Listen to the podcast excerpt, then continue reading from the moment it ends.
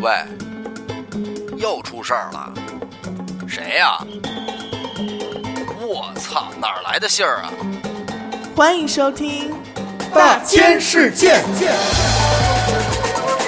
大家好，欢迎收听娱乐电台，这里是大千世界，我是小伟。阿达，圆了扣，啊在节目的开始呢，我想先跟大家聊一聊这个大家比较关心的这个车友群的问题。嗯，对，这纯属是我这个脑门子一热啊。呃，事情的起因经过呢是这样的，嗯，呃，原来呢咱们这个有一个听众群二群，对，它是这个有典型的代表特征呢，就是他们会在呃广大男性用户啊会在群里边经常的发一些呃搞黄色，搞有黄些色黄色成分的一些个呃表情啊、言语啊，还有链接上的这个分享。没错，呃，怎么说呢？其实我对此还是挺能理解的，因为我可能呃也会看一 看，你啊也会琢，磨琢磨，对我也会研究研究。嗯，但是呢，从这个广大在群里的其他的女性朋友的角度而言嗯，人家可能就不是很喜欢这种东西。受不了。受不了，嗯你知道吧？所以呢，这个问题就一直很难办。你说从情理上呢，又能理解这个事 儿，但是你要说，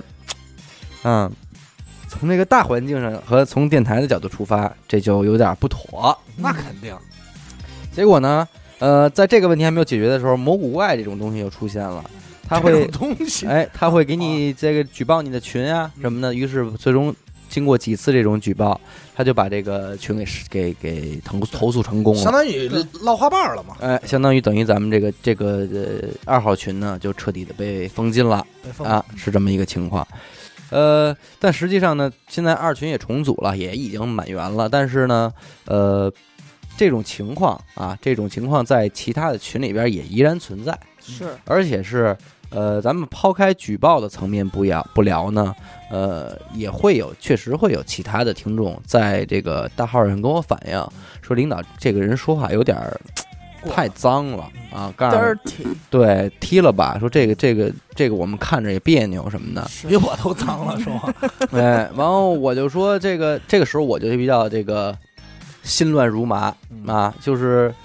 从我的角度来讲呢，两方我都觉得是对对的，对吧？都有都有这个可以理解，嗯、是领导说：“行行，你们都有理。是啊，都有理嘛。然后，嗯比方说这个些个发黄图的啊，就这个爱开车的朋友们，呃，人家会说你们在节目里都录成那样 了，你们还好意思说嗯就我，主要担心这对个，吧？哎，你就你们都说成那样了， 你”们根你源们所在嘛，对对，这个就是这么一个情况。于是我就陷入了深深的迷思之中。呃又长白头发了吧。呃，没没长没长没长白头发，啊这个事儿其实还行。你说两句 啊，你 然后这就在有一天，我你睡，觉得你对这事儿怎么看？你先我对这事儿怎么看？嗯他就他就解把手机不是解锁， 我说是这样，其实我比如说录节目的时候啊，嗯或者平时聊天，可能有的时候保不齐会开个车，是但实际上我在群里还真不开车，嗯而且安静，而且说实话，咱们这几个人在群里基本上还都还好啊，，而且说实话来，在群里连连脏话都不说，嗯嗯呃。公共场合嘛，也算是个线上的公共场合对。嗯大家我我觉得还是尽量少少一些吧，隐晦的互相理解，但是尽量别太过分。嗯，呃是别太过分啊，但是就是说人家这个这个问题你永远没法从根源上去杜绝它的发生啊，是我这不是曾经跟你说过吗？嗯，就是有一天我打开看二群发那东西，我都想他妈举报了， 真的有点太过分了。就我一开就满屏的生殖器和脏话，我也不知道为什么。然后那会儿我我就想那天我就想到了一个什么呢？我说我这么干，我呀把这个每个群里边儿嗯爱开车的人啊老司机们，给你给你拉的这个这驾校里个头拉的一个，我建议叫车友群啊驾校里娱乐电台车友群，嗯，没错聊一聊改装你车们呢的事， 你们进来，你们进到这个群里来呢，在这儿开车，一番天地，哎，然后啊，你还不用退原来的群。嗯多我是好我是考虑到这个，对吧？多好就是说我人家说我不想进那个群，因为我我还怀念我这个群里的朋友们。说没关系，哦你不用退还怀群啊，你就来这个车友群嗯。我我就反复的咂摸了一下这滋味儿，我觉得真是一石二鸟啊，嗯妙真计妙高兴计。妙计一鱼条和，熊掌可以兼得可以兼得对，既照顾到了他们的情绪，也照顾到了他们的癖好，嗯是吧？结果在我就编辑了一段文字嘛，嗯嗯复制到了每个群的群公告，结果一时激起了千层浪，千万层了。然后我的这个大号就开始不楞楞不楞楞。嗯呃，首先我那一刻我意识到了，哦，原来这个工作量确实很大啊，这是第一件事儿。就是我今天来看你都老， 在我在我看来，我觉得拉群这件事儿，可能最终我对车友群的设想可能是七八十人。对啊，因为我觉得差不多就是从我在各个群里边的观察嗯，可能总共归了包堆儿的嗯啊，也就这七八十人结能结能聊点果这事儿。 结果呢？结车果车群快他妈开二群了吧？是吧？我就我我真是快开二群了。一上来，我操！瞬间呢，当天晚上就拉了这个三百多人。对，为什么拉了三百多人呢？是因为剩下那些我拉不动了，啊我想睡觉 了，我不能再拉他们了啊嗯！然后我，当天是睡着呢。嗯、就就就就这么这么一事儿。紧接着我就发现我的第二个失误嗯出现了。我觉得我真的是一个不是在互联网时代这个特别玩得开的人，啊为什么呢？因为我说实在，我错误的理解了开车这个事儿，是就这那个那你肯定是就错误是地理解了。我还觉得我给这这地儿起一个叫车友会的群，这个还挺含蓄的。嗯，结果后来人家都说，哎，我们也有车友群，我们也有车，就哦，原来它是一个特别成体系的一个群的模式，对，而关键你的脑海中的车友群和人家的车友群完全不不是一个东西， 不你知道可吗不是一东西就是我我脑海里的车友群，可能就是说，呃，大家会尺度大一点的聊聊天儿，嗯然后畅所欲会，言哎，对，就会不太顾及，比方说群里边可能有年龄过大的或者过小的呀，或者女性，就不用再在乎这个了，对就聊的稍稍稍微脏点儿什么的都也是一行。生平安那种 对，分量。啊哎，，对，结果没想到，真正意义的车友群原来是一个他妈 的毛片儿共享群、资源 库资源库，对，就是资源群，其实是一个资源共享群。我说完了完了，完了，就是我我其实我在变相的干了一件涉黄，呃涉黄的事儿，搞而非法， 然而，其实，在加群的时候，有很多面孔都非常让我瞠目结舌。我说，怎么也有你的事儿， 你也要进群？而且你们知道吗？就是 所用有陈佩斯的那句话，嗯你猪食冒吗？着浓眉大眼呢 啊，你也叛了变 了。好家伙，全都要进来，就是不乏一些很多女性听众啊，啊，也是表达出来的自己的这个愿望啊。热热热心肠，说真是想进，说帮帮真真想帮帮看忙，真想看看，怎么真说想真想组织看组看织那个。太神秘然后了。，当然更多的是广大男性听众，我觉得我从来没有在这段时间接受过这么真诚的入群申请，说说领导真的，我我真得进去，说我真得进去，我我你真的你手里拉我一下。受累吧啊你，，然后我可能就堆着没看见，一会儿他就说：“哎，领导，说真的，我我说真的够我资格了吗？对现我在我差不多我真能进去，因为我这方面我还 行，就是全是这种，你知道吗？说就是我把太身份证号都给我发过太来真诚了。说你看我身份证，我真满十八了。对，说我根真的红苗说正你让让我进去吧，让我进去吧，我真的跟组织申请，就是完全就是我太希望进到这个群里了。 对，都因为已经还有人找到我代购的号里啊边说说我怎么才能进就是迅速的进到这个，群 里，进我太着急了。关键都有人加 我，你知道吗？对，已经实际上已经许久没有听众在加我们了。啊对但是就这事儿又炸出来很多，说领导你们是不是没在那号看见我？我对我在这儿呢，你你想着点我啊，你赶紧给我拉进去，哎就这急哟。挺啊好，挺好。然后当然了，也不乏一些这个献计献策的人嘛， 对就是说，嗯，说领导你第一先把这个车友群标题啊，把这娱乐电台四个字儿去掉，哦，不然的话一旦举报，电台就完了啊。这是第一哟，这谢谢这听众啊，第二设说身处地为咱们着想，赶紧把你这个群主的号转移到一个小号上，哦不然的话，你这个你这群主这要是真疯了，可大可小，嗯说你能坐牢啊？是我说 嚯，我我问题是我没想弄这样一个群，你知道吗？哎，领导领导今天腰疼，是不是就因为那天后背发凉所导致？ 给我吓的。这这关键是这事儿不容他说，得警察叔叔说的，用不着是我，了。但是我告诉你，其实这些倒都没让我感到恐惧啊或者烦啊，嗯真让我烦的一点是什么，你知道吗嗯？开始有咱们的听众把这个群分享给一些他自己的朋友，啊，就并不是咱们听众听众的人了嗯，就好像真的拿这个当一个资源库资源库了。因为你想想，在我这个车友群建立的当天，不光是其他的群员在申请想要进到这个群，还有很多人在加我的微信号嚯，啊，新人 觉得你是干这买卖啊，然后对啊，可能我得收费入群了，我就可能得 那你要这收费入群，你可能挣一笔。 二十块钱一个位，我得收费，收他们家钱，我 得操。然后我就看上去这账号，我就觉得很奇怪，因为我觉得他真的可能是我感觉吧，我就觉得他不是听众。他真的不听电台对，，因为然后我听就会众问咱们多少都对有点点熟，于是乎，我就随机的问了一个，我说：“哎，嗯，我说你那个能告诉我一下，阿曼达是咱们电台哪位主播吗？”嗯然后他说：“是，就是那女主播呀。”然后我就直接给他删了，你知道吗？就是他他他加的时候，他就说我要进车友群，啊，你知道吧？那我就觉得这一下就没劲了，因为你要这种事儿一传十，十传百的裂变的话，这太危险了。我本来是为了想为群里的人添一个福利啊发泄地，嗯说吧，然后结果演变成了一个这个，呃，最后我就建了一黄群，然后嘎嘎嘎给我拉，那这没没没头了，嗯对吧？那如果每个在群员再拉自己的朋友进来的话，那这事儿无边无厌，无边边无厌，厌弄就个是十个八个的，这不叫事儿。娱乐电台现在听众群有六个，然后对就是车友群 有有什十么啊十八二个，个 是十八个， 有操！四十个，对，这就很尴尬了。是所以然后也也搭着，然后我就再看了看。第一，我觉得我这边的工作量，呃，无形中呢确实增加了很多。 第二呢，我觉得嗯没什么好处，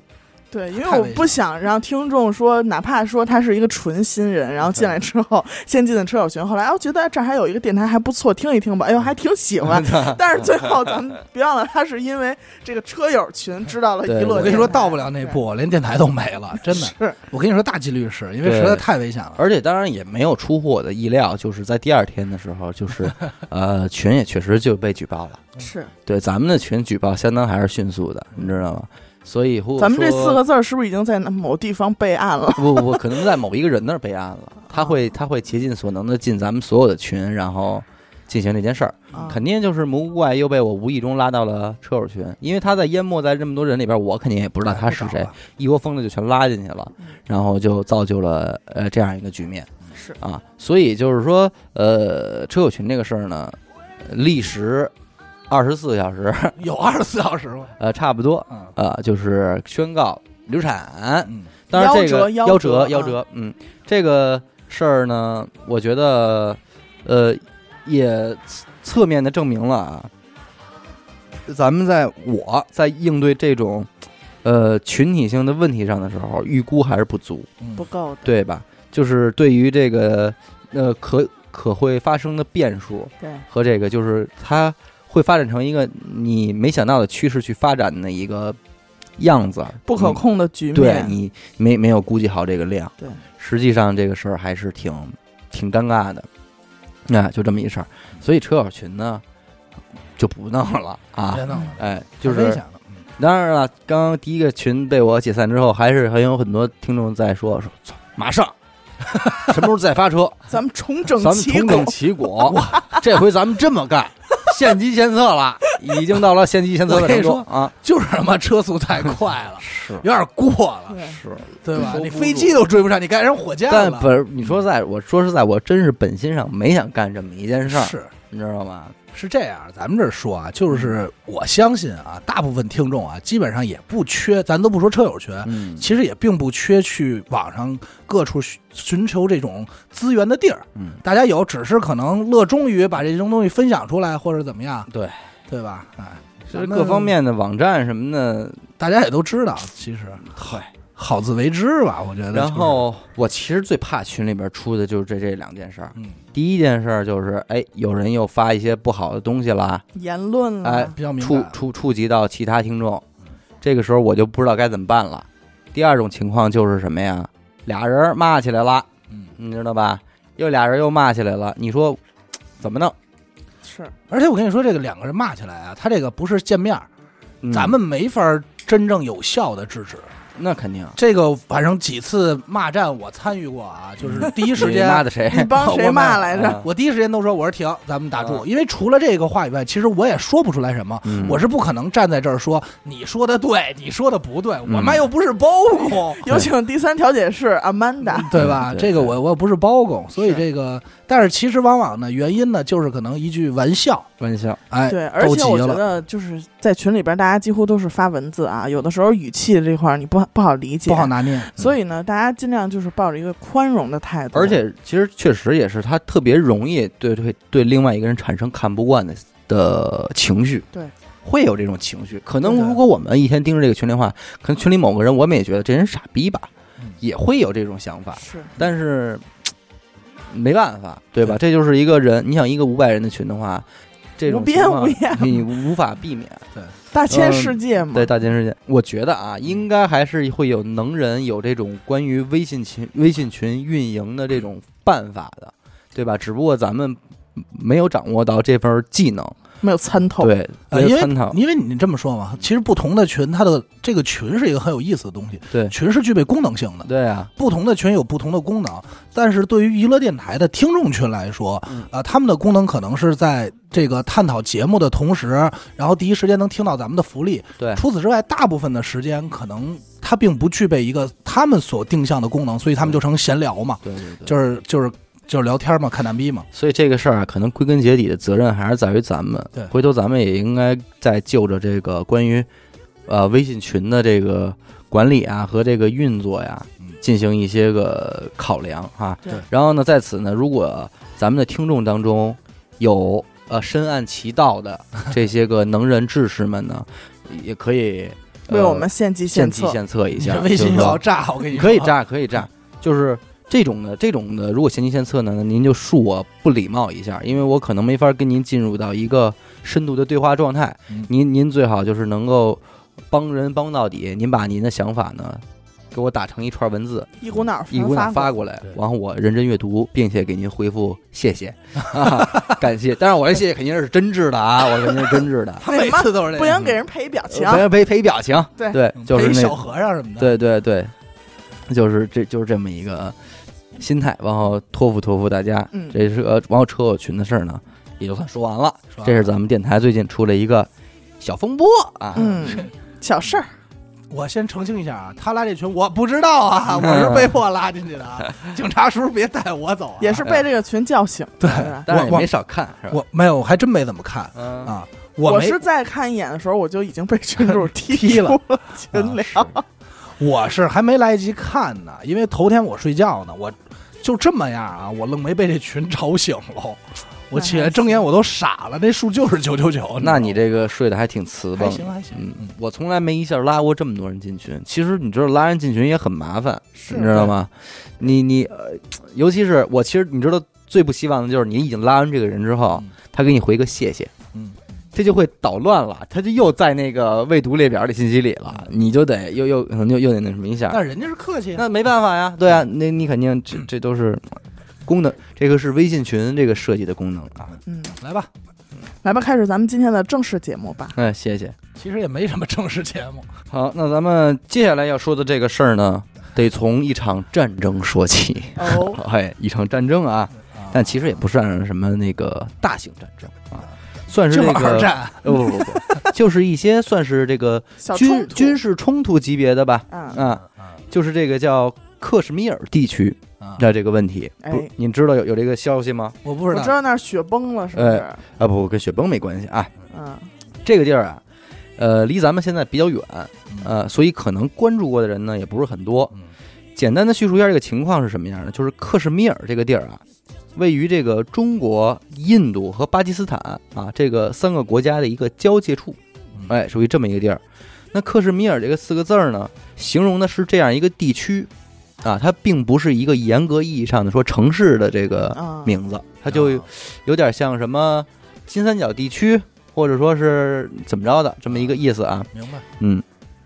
而这个地区呢，也是被这个三个国家所占领哦哦的，就是中国占一块儿，巴基斯坦占一块儿，然后印度占一块印度占一儿啊。那关于这个地儿啊，说是这个历史上出现过怎样的纷争，曾经又全是谁的吧，后来又又又应该要被谁给打没了，最后又谁给还回来点儿，这是 咱们就不表嗯不了做过多的叙述啊那。是历史问题。哎，对历史问题，就是它的归属权问题，咱们现在在这儿不做什么，这不是咱们今天要说的事儿啊。嗯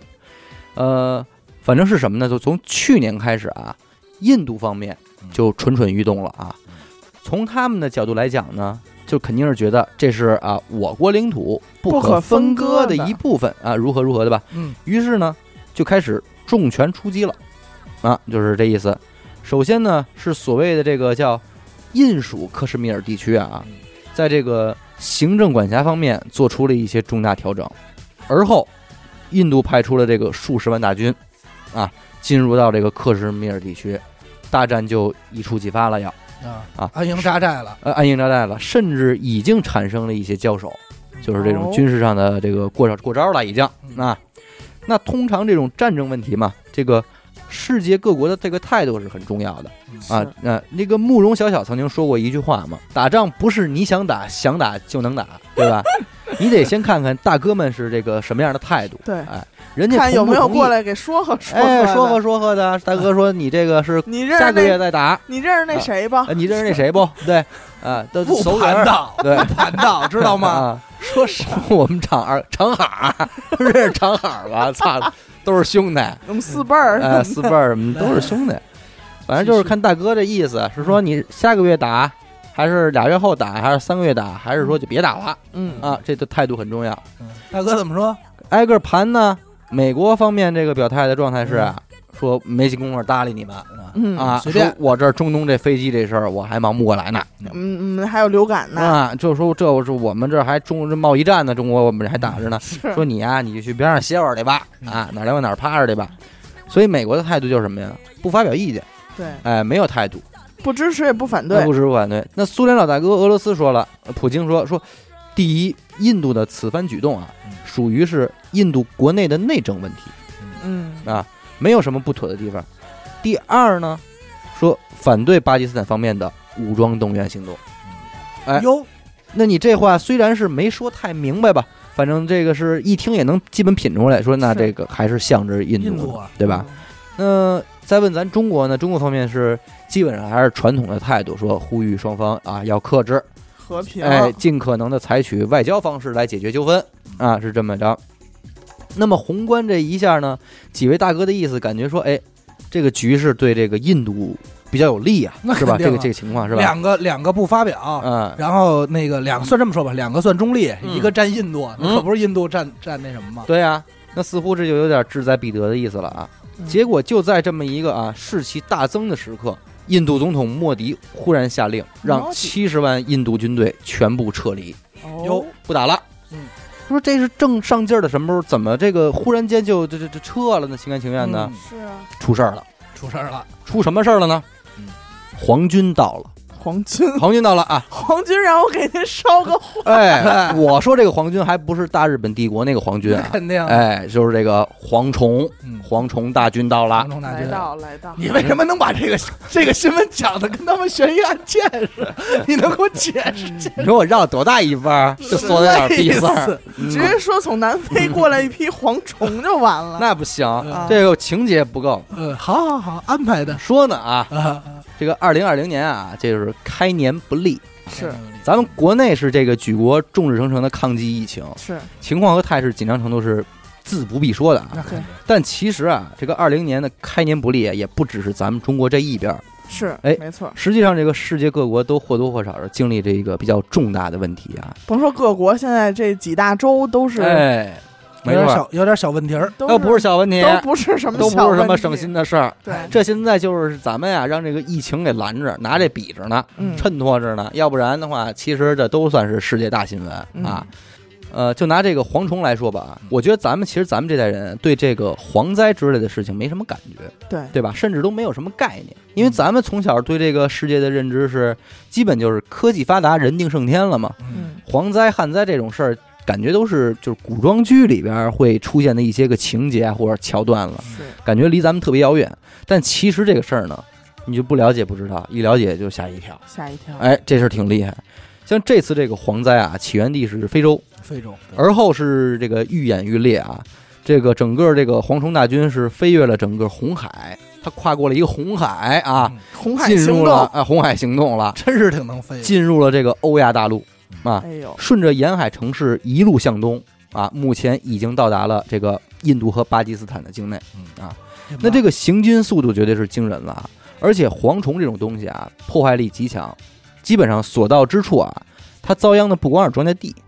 你知道吗？因为不光是吃你粮食，对，庄稼地那叫第一类食品，对那是肯定不会给你留的，必须吃光。这些吃完之后，就是其他的植被啊，花草啊，树树木啊、植物啊。对，那这些要吃完了呢，那就变成了这个其他可消化的有机物了嗯，各类这个木质的物品啊。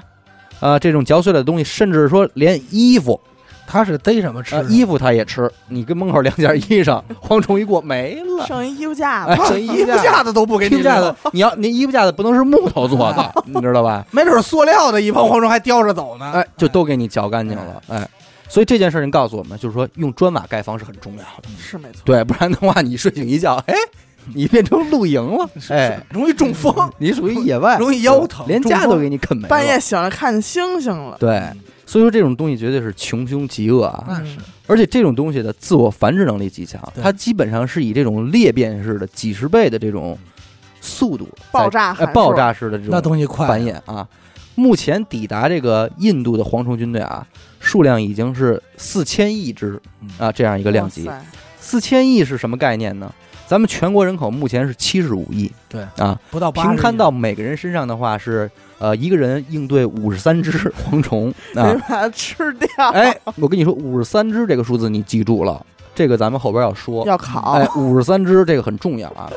总之，现在联合国已经进入这个宣布了，说全球进入紧急状态啊，这就是已经是世界级别的问题了啊，它不光是一个各个国家的问题，这要飞过那座山峰，那可嗯就到达了我们。没，它飞不过去。那那座山峰没那戏个。分钟是肯定是没戏的我啊跟。你说，就因为有那座山峰，所以咱们是没没是比较安全的。对，当然这场灾难是如何导致的呢嗯？这个归根结底呢，还是在于这个气候的干旱嗯啊，是导致蝗虫的主要来源。因为咱们国家自古以来就是农业大国嘛，嗯，所以对于这类的灾难，其实记载自古是有之的啊。有嗯啊，中国自古有句话叫做什么呢？旱极而蝗。啊嗯，意思就是说，旱灾这事儿闹到头儿，就该出现蝗灾了。是啊，这都在论的啊，而且这玩意儿它是接踵而至，这就很可怕了。对，你本来你说你这个村儿里闹旱灾，那庄稼收成就不是很好，嗯，紧接着闹蝗灾，仅有的粮食还会被这个蝗虫给席卷一空了，那起码是三年自然灾害起啊，那那就绝对的了嗯。而且啊，许梦那天也说了一句话，是什么？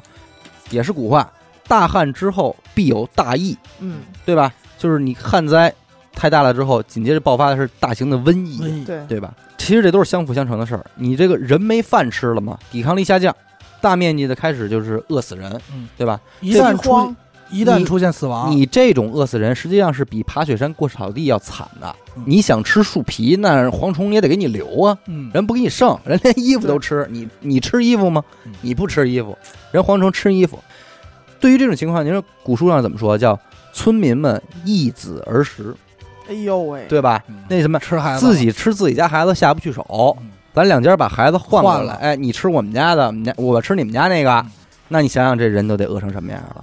就饿成就比原始人还原始人了。茹对毛饮对血，，老徐怎么说？虎毒不食子 啊，对不对呀？这就得实了。哎，于是开始大面积的就饿死人，一村儿一村儿的死。那你这死后，大面积的尸体堆积腐烂，而后滋生病毒细菌，爆发瘟疫哎，。瘟疫就来了，了，对吧？？这都是连锁反应，是非常可怕的。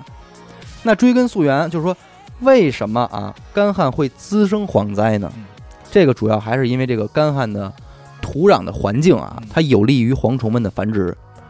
这个蝗虫产卵，它是这么产啊， 就是你给学一哎个，我 给你学一个啊表演一下。嗡儿嗡儿飞，嗯，妈要生了怎么办呀？哎，这块土地非常好啊，嗯非常干枯啊，就是说，这这蝗虫大家见过啊，这有肚子是吧？大肚儿哎，他把这大肚儿嘣儿就插这土里了，哦，就插进去了，插进去往下甩子儿，往这土里甩子儿，他就挤，哎，往下挤，嗯，就跟拉屎似的。嗯就就使劲儿啊，一使劲儿，咵，百八十只就就就甩进去了。一只就变百分之十，哎，而他们最喜欢的土壤，其实就是一个重要的因素， 就是暖和，土壤的含水量在百分之十到十五啊这样一个区间啊，这个对于蝗虫们产卵来说就是绝对的温床，所以干旱的土地对于他们来说就是绝佳的繁衍地了，尤其是像那种干枯的河床嗯，哎这份儿大，哎缝儿又大，好皲插，裂的大地，而且它松软啊，它被这个嗯河水对冲的它好松它软，它它好插进哎去，，不是一下就插进去，咵开始生生。目前蝗虫们所去到的国家啊，那基本上都是面临着严重的粮食危机啊，嗯包括印度和巴基斯坦在内啊。现在就是数据已经出来了，就是你别看蝗虫现在是刚到印度啊，但是基本上啊就已经造成了今年印度的粮食产量要下降百分之五十的后果哎，呦喂，一半儿一半儿。那咱们是不是得帮帮咱们铁子去啊呀？呃，印度是铁子吗？巴铁他说啊，是啊巴，基斯巴坦铁那可能再说吧啊对。吧？这可这个百分之五十的产量，这个降低是不是预估啊？是已经的事实，是看得已见经的，了，对，就是已经了。告诉您了，我们这儿已经没有了百分之五十了。所以这种情况就是，那还打鸡巴什么仗啊？ 回家回家勒裤腰带去，还这么跟前面比划，就肯定就不行了。所以变相的解决了克什米尔问题。是哎而且这蝗虫可不好杀，哎，不好杀，这个咱们一会儿后边聊啊。呃，事情发展到这个境况啊，我觉得大家最关键的就是这个蝗虫会不会进入中国境内继续肆虐嗯，啊？就目前专家给出的这个分析呢是还好，因为进入中国的几率并不高。这点上究其原因，刚才咱们提到了，对主要还是感谢咱们这个世界的屋脊啊，嗯是吧？珠喜穆马朗玛拉峰雅这个山脉，嗯喜马拉雅山脉啊对啊，嗯整个它这喜马个拉雅山脉和这个青藏高高原。对，因为这次它这个叫蝗虫的品类叫做沙漠蝗，嗯，飞行高度不高，两千米啊，就飞不上去了。嗯那这个喜马拉雅山绝对是给它挡得死死的了，而且他们喜欢，呃，温温暖暖的地方。热的地儿，对那儿太凉了，喜马拉雅山他们不会这会儿对此时此刻掉头从那边绕一圈你儿嗯回来吧？我给你分析吧，这事儿，哎呀哎呦喂，大敌当前 啊！我跟你说，哎呀，现在啊，四千亿的蝗虫大军已经到达印度境内啊，是啊，直接进入中国有喜马拉雅山挡着，它没法进啊是。但是如果迂回了的 话，迂回那可就不好说了。想从新疆进来，第一种可能，对，就是蝗虫大军一路北上，哎，进入中东地区嗯，沿着我国的西部啊边界向上进入哈萨克斯坦境内嗯，而后向东行驶，进入新 疆，进入我国领土吃啊。葡萄来了，嗯哎，吃葡萄，吃葡但萄是干儿，这种可能性不是很大，为什么呢？因为蝗虫的这个行军路径啊，基本上还是以这个直线食物啊食物所覆盖的地儿为主。你沿海这些地区，它这个中东国家这个沿海这条路吧，食物相对丰盛，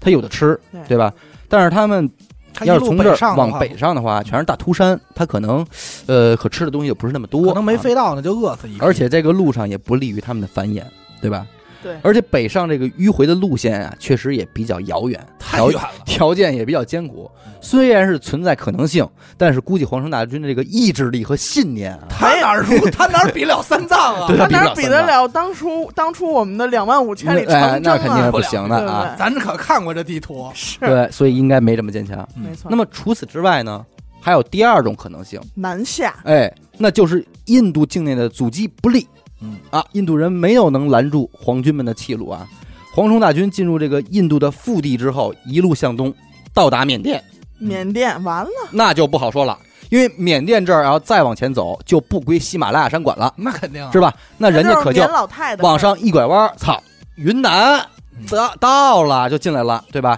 这个梦回云南那歌是怎么唱的？想要飞过那洱海苍山，飞过那玉龙雪山，飞上那天上人间。想要飞过那洱海苍山，飞上那玉龙雪山，飞到那天上人间。看夕阳映红蓝天，依偎在篝火夜晚，带我飞呀。不能可不能让他们到达这个天不能上让人人间啊！但是如果我们试想一下啊，如果蝗虫大军啊在印度兵分两路，一路大军北上啊嗯完，呃一路大军东进，实当现他一们个各包自 啊攻入了新疆和云南之后，那么下一步他们极有可能在青海会师，继而向东进入甘肃境内，到达这个呃美丽的黄土高坡，没错，攻陷这个新街口，对吧？呃， 没没有这新个街口，这个听到这儿，大家可以配合这个百度地图啊，要不然你们看不明白我这个战略的构想。不是大家你最是好，蝗虫那头的呀？我是我是给他们分 析、啊，不是大家你最好他妈去买一个小伟说的那个那个地图，不是对，关键是为什么聊到这个？这是灾难，在是灾难不，要这么高兴。我我不高兴，你我你不高兴收，拾点笑模呀！我是在说的是这个危险程度。你这个对吧笑容得在肉皮里你得含想着。啊，当他们啊一进入到云南，哎呦，天上人间倍儿暖和，嗯哎呦真好，哎呦，大自然也有牧场，夸吃吃吃，往北吃。那边一进新疆，哎呦，拉迪不拉迪，哎呀，葡萄干儿、哎葡哈密萄瓜干儿，呱一吃也也很温暖，而且哎大枣、核桃都不错，相比之下，其实新疆更适于，更更适合于蝗虫繁殖。是，又找到沙漠了。哎呦，哎，两边往往中间一掐过，到达青海，对吧？往那一比抱较比较团，麻烦，而且你注意，现在是四千一只他还得下崽儿呢，啊，那这个再往上就可能就是万一量的级了，对吧？回头回头以照计了，所以阿达你就说，我说什么？到新街口你慌不慌？一撇，我兄弟不用到新街口。啊到雨花台就受不 了。我告诉你，进中国境内我就慌，你知道吗？都到不了新街口。别慌，你永远不要忘记，嗯，我们是中国人，那是是，民以食为天，高端的食材通常只只需要要简单的烹饪。这蚂蚱啊，怎么吃呢？先摘蚂蚱嗯啊，就是家里那个铁锅啊，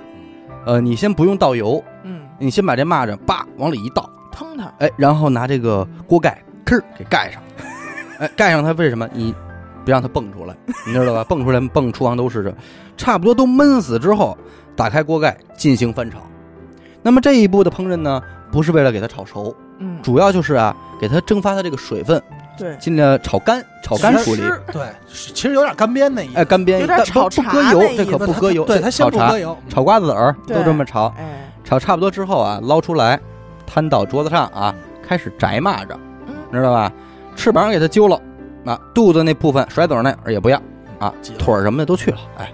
经过这个炒干处理的蚂蚱就会非常好摘嗯啊。那么都摘完之后呢，就可以这个装袋处理了啊。你是放入冰箱也好呢，你是这个马上吃也行啊嗯。然后如果你要吃的话，起锅烧油啊，放入葱末进行炝锅，没错，对？吧？之后把蚂蚱倒入锅中进行翻炒，等到蚂蚱的表面呈现出这个黑色油亮的状态之后，加入适量的食用盐进行调味儿，对吧？一道炸蚂蚱就出锅了。哎，咱们后出锅的时候再放上放上一点这个孜然，哎，那你这就是有点复杂了。有点复杂我们还要吃这个食材本身的一种鲜味，原原汁原原原汁原味啊，口感上面是酥脆可口，嘎嘎不香，啊，嘎嘎不香啊我，就告诉你，味香，跟嗑瓜子儿似的啊。知道配什么吗？哎配饼。哎，配饼一配卷，对，馒头一夹也知道还这行。叫什么吗？啊，这叫凤凰飞饼。哎呦， 有这道菜，哎那必然是有这道菜。群英荟萃哎啊！凤凰飞饼啊，嗯这吃不了的，建议大家啊，百就是去百度一下，做做这个这个嗯蚂蚱酱，蚂蚱酱，哎，也有做这酱的，看着还是不错反。正老炮儿喝二锅头的时候，那绝对是绝妙的搭配。白嘴，儿吃就可以。哎，对，非常香。味道有点像鸡肉，其实哎嗯，不过啊，呃，诸位听众，这个从蝗虫大军兵分两路那块儿开始，就我算胡逼说了啊， 啊，肯定胡说八道。我算胡逼，大家听一乐就行，别太当真。就是，但是吃蚂蚱这段是真的啊，就是这蚂蚱可以这么吃，这个烹饪的方法确实是因为这哪儿都有，小时候经常跟家里人去外边逮蚂蚱吃，明白吧？就是确实到现在我们家也还这么吃，只不过你可你这话可别让蝗虫听见啊你是蝗吗虫听见说，哎呦，那边还需要啊我就们往呢北京去 了。就到不是就往你们家去对，看你们家四但千亿但是吧。但是咱们这儿不呼吁 啊，不呼吁吃这些东西，咱们还是吃点正经粮食，对吧？嗯而且如果说真的，其实呃，真是蝗虫来的话啊，靠咱们去逮去吃，其实根本解决不了解问决题。不了。对，对那对就是政各国政府有没有什么就是实行什么有效的这种措施出来呀、目前真的没有，就爬窗户那儿看，你不是只能怕中。不是像你很多人想的什么杀虫剂啊这些，嗯其实对啊它那肯不定是。没用，我对知对道。对对对，你这个拦截你拦截不住。我跟你说，就是如果蝗虫大军在那儿飞，你派出的飞机都有可能因为蝗虫而坠毁。那有没有想钻过钻咱发们动机就是一物降一物的这种做加法强啊？回头我给你，我给你，我给你慢慢说这个问题，哦一物降一物的这方法啊。呃，首先说咱们逮不了蝗虫啊，因为蝗虫和蚂蚱还是有本质上的是不一样区别的的，对，它是两种东西啊。呃，能让咱们给逮着的那种绿色的，咱们管叫蚂蚱，蚂蚱但是蝗虫那个颜色可是黄色，甚至是黑色的，你知道吗？你想逮你是逮不着的啊！而且更有意思的是什么呢？蝗虫是蚂蚱的进化体，你能明白吧？就是但这是他们好像都属于同一个科的，好不是像不是是不，它就是一个东西。啊你知道加吗强版，在它散居的时候啊，性格相对的温温和柔啊、温柔，呃，就是比较孤僻，嗯，就是哎，别动啊，难受着呢。我就想我吃点草得了，别死狗，哎，有点死狗那劲儿，嗯哎 我想搞艺你术，敢，我想搞艺术，哎， 对，就他那自己种。待着都想搞艺术，嗯，别动我了，反正呢，就这就是蚂蚱，你知道吧？嗯不是很爱动弹，就吃点这个粮食啊、叶子之类的东西。虽然也算是害虫，嗯但是它没有那么大的这个影响力啊。在可接受范围之内。对，可是，一旦进行了群居，就不一样了。嗯，这蚂蚱这腿啊，它这个下半身儿和它这腿比较敏感啊，就跟这个祭点似的，你知道吗？当这个蚂这个蚂蚱的这个数量到达这个六十到一百只这个量级的时候，它们聚在一块儿就是蹭大腿，哦，就哎一蹭，越上就说你们哎走起来哎吧，我操你们哎我操，然后就变了。变身了，哎，就变身了，它一下就变得这个性格这上劲儿，这到了啊，暴躁，哎操，发生变化，就喝了酒了，就从之前这个静若处子，就变成了这个暴躁易怒的状态了，就动动如如脱脱兔了，动如脱兔了啊，浑身上下就非常亢奋，嗯你知道吗？就有点现在你那状 态。体内啊就分泌出大量的这叫贝塔胡萝卜素哦，嚯家伙这，么一种物质啊，就是呃还有多巴胺这种东西，就是混合就这这上来让了，他兴奋。兴奋了。这种胡萝卜素的颜色呢是红色的，嗯而蚂蚱本身的颜色呢是绿色绿的啊。那么根据三原色的原理呢，红色加绿色会变成粉色，黑色，红加绿变黑对哦，红加绿就会变成黑色。确切来说应该是就是深色，对，深色它就是特别恶心的一个，就是不你重看越黑那个劲儿越大，啊说明它分泌的很嗯。你要说它黄劲儿的那个，可能还差点劲儿。哦那我们通过食用这些东西，可不可以达到补充人体内部贝塔胡萝卜素的这个效 果？跟那两回那事是儿想多了哎啊对哎，对，以以形补形是吧？吃完这人老蹦，那会飞，练轻功用，所以反而就这么一番处理之后，继而就从蚂蚱变成了蝗虫。这也就是为什么当他们说蝗虫嘛，虫中之蝗，对吧？没有比它再厉害的虫子了。那他们这个进化论还是比较简单的，通嗯过蹭腿可以完成。严格意义上，他说这不叫进化，它不是进化，它就是一种形态，就是嗑药了。变态了，哎，就从一帮普通老百姓变成暴徒嗯了，就变了喝态了就喝酒喝多了，喝多喝多了嗯，嗑药嗑大了那种啊。啊！而从这个体型上也会有变化啊。咱们这个逮的这个蚂蚱多大个儿呢？小拇哥这俩关节儿差不多吧，嗯，到头了。你知道这回这个皇城大军里边逮着一只多大的吗？一眨呀，一我，就是这么大这么大吗？你看见这个矿泉水瓶了吗？宝矿力水特啊，就这么大吗？就这么一个，粗度也一样啊，关键啊是粗度也一样，特别吓人，你没看视频吗？嗯，就巨吓人，啊这比那耗子都大，就是一矿泉水瓶那么大，小臂吧，你四千一只。四千一个矿泉水瓶儿在在天天上飞飞，速度飞快啊！然后每天随风能飞一百多公里，我告诉你啊，行军速度。这你正面撞你一下，能给你撞一跟头，那得而且那它得是这一一个边飞人还一边蹭大腿嗯，越蹭越给劲儿。我操，继续亢奋，互相影响。你想想，那人家这抱团这么一飞，整个话组成一个什么呀？长六十公里，宽四十公里的这么一个方方块阵，方阵方阵，进行移动。哦，嗯，这是什么概念呢？啊，如果我们把五环整个北京这五环路啊，比作一个方块的话啊，五环的一个边长约等于二十公里，你知道吧哎呦喂？所以相当于是要六个五环排成一个六饼的图案往前移动。你怎么弄？你逮它，逮它吃，你我你吃不动 你了，逮它吃，你这一锅炖一只，这这也不能炒了，这一这只只就能是一盘菜啊，这只能改炖 了。红烧之这类的，只能嗯红烧或者垮炖了吧？清蒸五啊。环一个边长是二十公里吗？二十公里，二十二吧，二十一二五公环里，一圈多少？一不是百百吗？吧，差不多，一呃，你那你可以约等于一百，约等于。一百。嗯。嗯，因为它是有弧线的嘛，咱们只说它这个直线长度啊。对，嗯，嗯你要站在这个蝗虫群的中间儿，拿枪都没用， 咱就说它不咬人，它不吃人啊，它就飞，他就撞你，他就撞 你。你睁不开眼，你往后退啊！哎，就这个速度啊，这么大个儿的，他撞你一下，顶一人给你一大嘴巴了吧？嗯往少了说，你琢磨，你在黄黄城， 他过来迎着你过来啊，你在这个昌平碰见他的，等你一睁眼，发现你到门头 沟了，给你我顶出去我了。想象有什么呀？你就是往蝗蝗虫军里边放一个大钢大铁球，一米直径一米大铁球，我估计蝗虫一过，小钢珠儿， 对吧？小散弹小小钢珠儿，对这可是铁杵磨针的好时候。嗯哦，也是。你说要是刚才他说的这种四十乘六十公里的这种、这种这种范围哈，嗯它还有厚度呢，那你你可对不说呢对你可因为它说是呢一片儿啊，是吧？为什么飞机现在大呃大部分国家采取方式就是飞机撒药，对，飞机撒药，那飞机要比飞到比它先定飞是到比它还它高两但的是位置它能它飞两两千两千两千米，是你飞机飞上去管什么用啊？你而且呃它极有可进平流层还能好你，因为你得撒药，如果你飞机飞得过高的话，你这药就散了，就没有任何意义了。而且你一个飞机能装多少药啊？它多大面积呢？嗯而且这个，而且就单只单兵作战力量来说，就这一个矿泉水瓶儿这么大的一只蝗虫，它得吃多少药才能死啊、而且你注意，他们通过蹭大腿的方式，他们已经不怕死了，他也不觉得飞机对他有威胁，他直接照着飞机就冲了，因为他可能觉得能吃，哎哟喂，但是你叭你冲上去之后，所有的蝗虫会卷在你的这个发涡动机轮里里，，嗯对飞机立马就坠了，你这就没辙。自杀式这就跟那个飞机怕鸟是一个道理。所以现在呃，所有飞机撒药也只能是在蝗虫，就是每天早上起来在休息啊，落补的时候充热量的时候，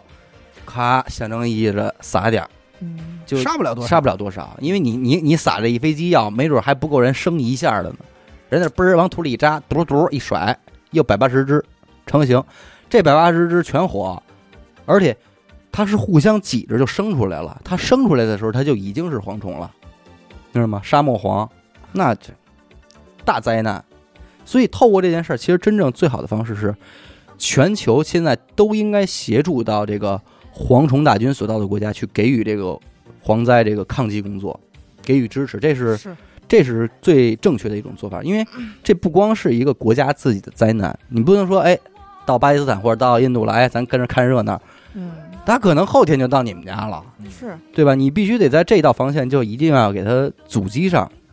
这就跟咱们现在抗击这个新冠这个疫情似的啊，你就是说是咱们应该感谢其他国家对咱们的帮助，原著像像日本这种什么山川异域这个哈风月同天的嗯，但是是挺不赖，但是但也是因为大家都意识到，就是现在抗击疫情，它不是一个国家自己的疫情，对，这个是这个是全人类的问题，这个地病球嗯村嘛，对这个这个病如果真的跑出去的话，你也得染病，嗯就是咱说该说不说，什么叫局气啊？嗯，我们家这儿传染病，嗯导致这个经济发展各方面受到了影响，这毋庸置疑吧？因为对确实都放缓了，全面放缓。你们家什么事儿没有？嗯，对吧？你趁这会机会，你把我超过去了，怎么办啊？趁我病，你要我命，那这要是操蛋点儿的人就怎么办呀、那得了，都甭跑，嗯不是得病吗？一块儿来。我把啐你 去，哎，我对我把病毒放出去，也别光我们自己出事儿，就都来。散出去就完了。嗯对我我我感冒发烧了，我没法复习功课，你趁这功夫儿你呀、抓紧复习，你好超过我，甭想，传染你丫的，对，跟我一块儿感冒，对，咱得一块儿得。你要是换个操蛋点儿的人，可能他就真这么做了，嗯你知道吧？所以为什么在现在就是在这个情况下啊，就是世界各方面的组织非常认可中国对待这个疫情的处理态度和手段，嗯，就是武汉的封城和全国的封城的这种行为，那就是我们自己家事儿，我们关上门儿，我们处理自己消啊、化、不给不给你们添麻烦。对是而且我还叮嘱你们，就是注意小心身体。我我们这边有什么最新的研究发现，我们都赶紧拿出来跟大家分享分享，公开透明嘛，这就算不错了。嗯实际上，在这个这种灾难问题上面前一样，而且像印度这种蝗灾也是一样的。如果如果我们要是理智或者是明智一些的话，这会儿也应该马上把对策和应对招数赶紧告诉印度，嗯，这样的话就能避免。但其实现好在在全国好像都没有什么特别好的方法呃，，是是，对吧？全世界呃，中国治理蝗灾也不是一朝一夕的事儿。呃，我了解到啊，是一个叫做马世俊的人，在建国以后，他的主要工作就是要治理中国的蝗灾和旱灾。但其实他不是说发生了问题，就治理呃蝗灾这件事儿的最大的问题呃根源在于预防。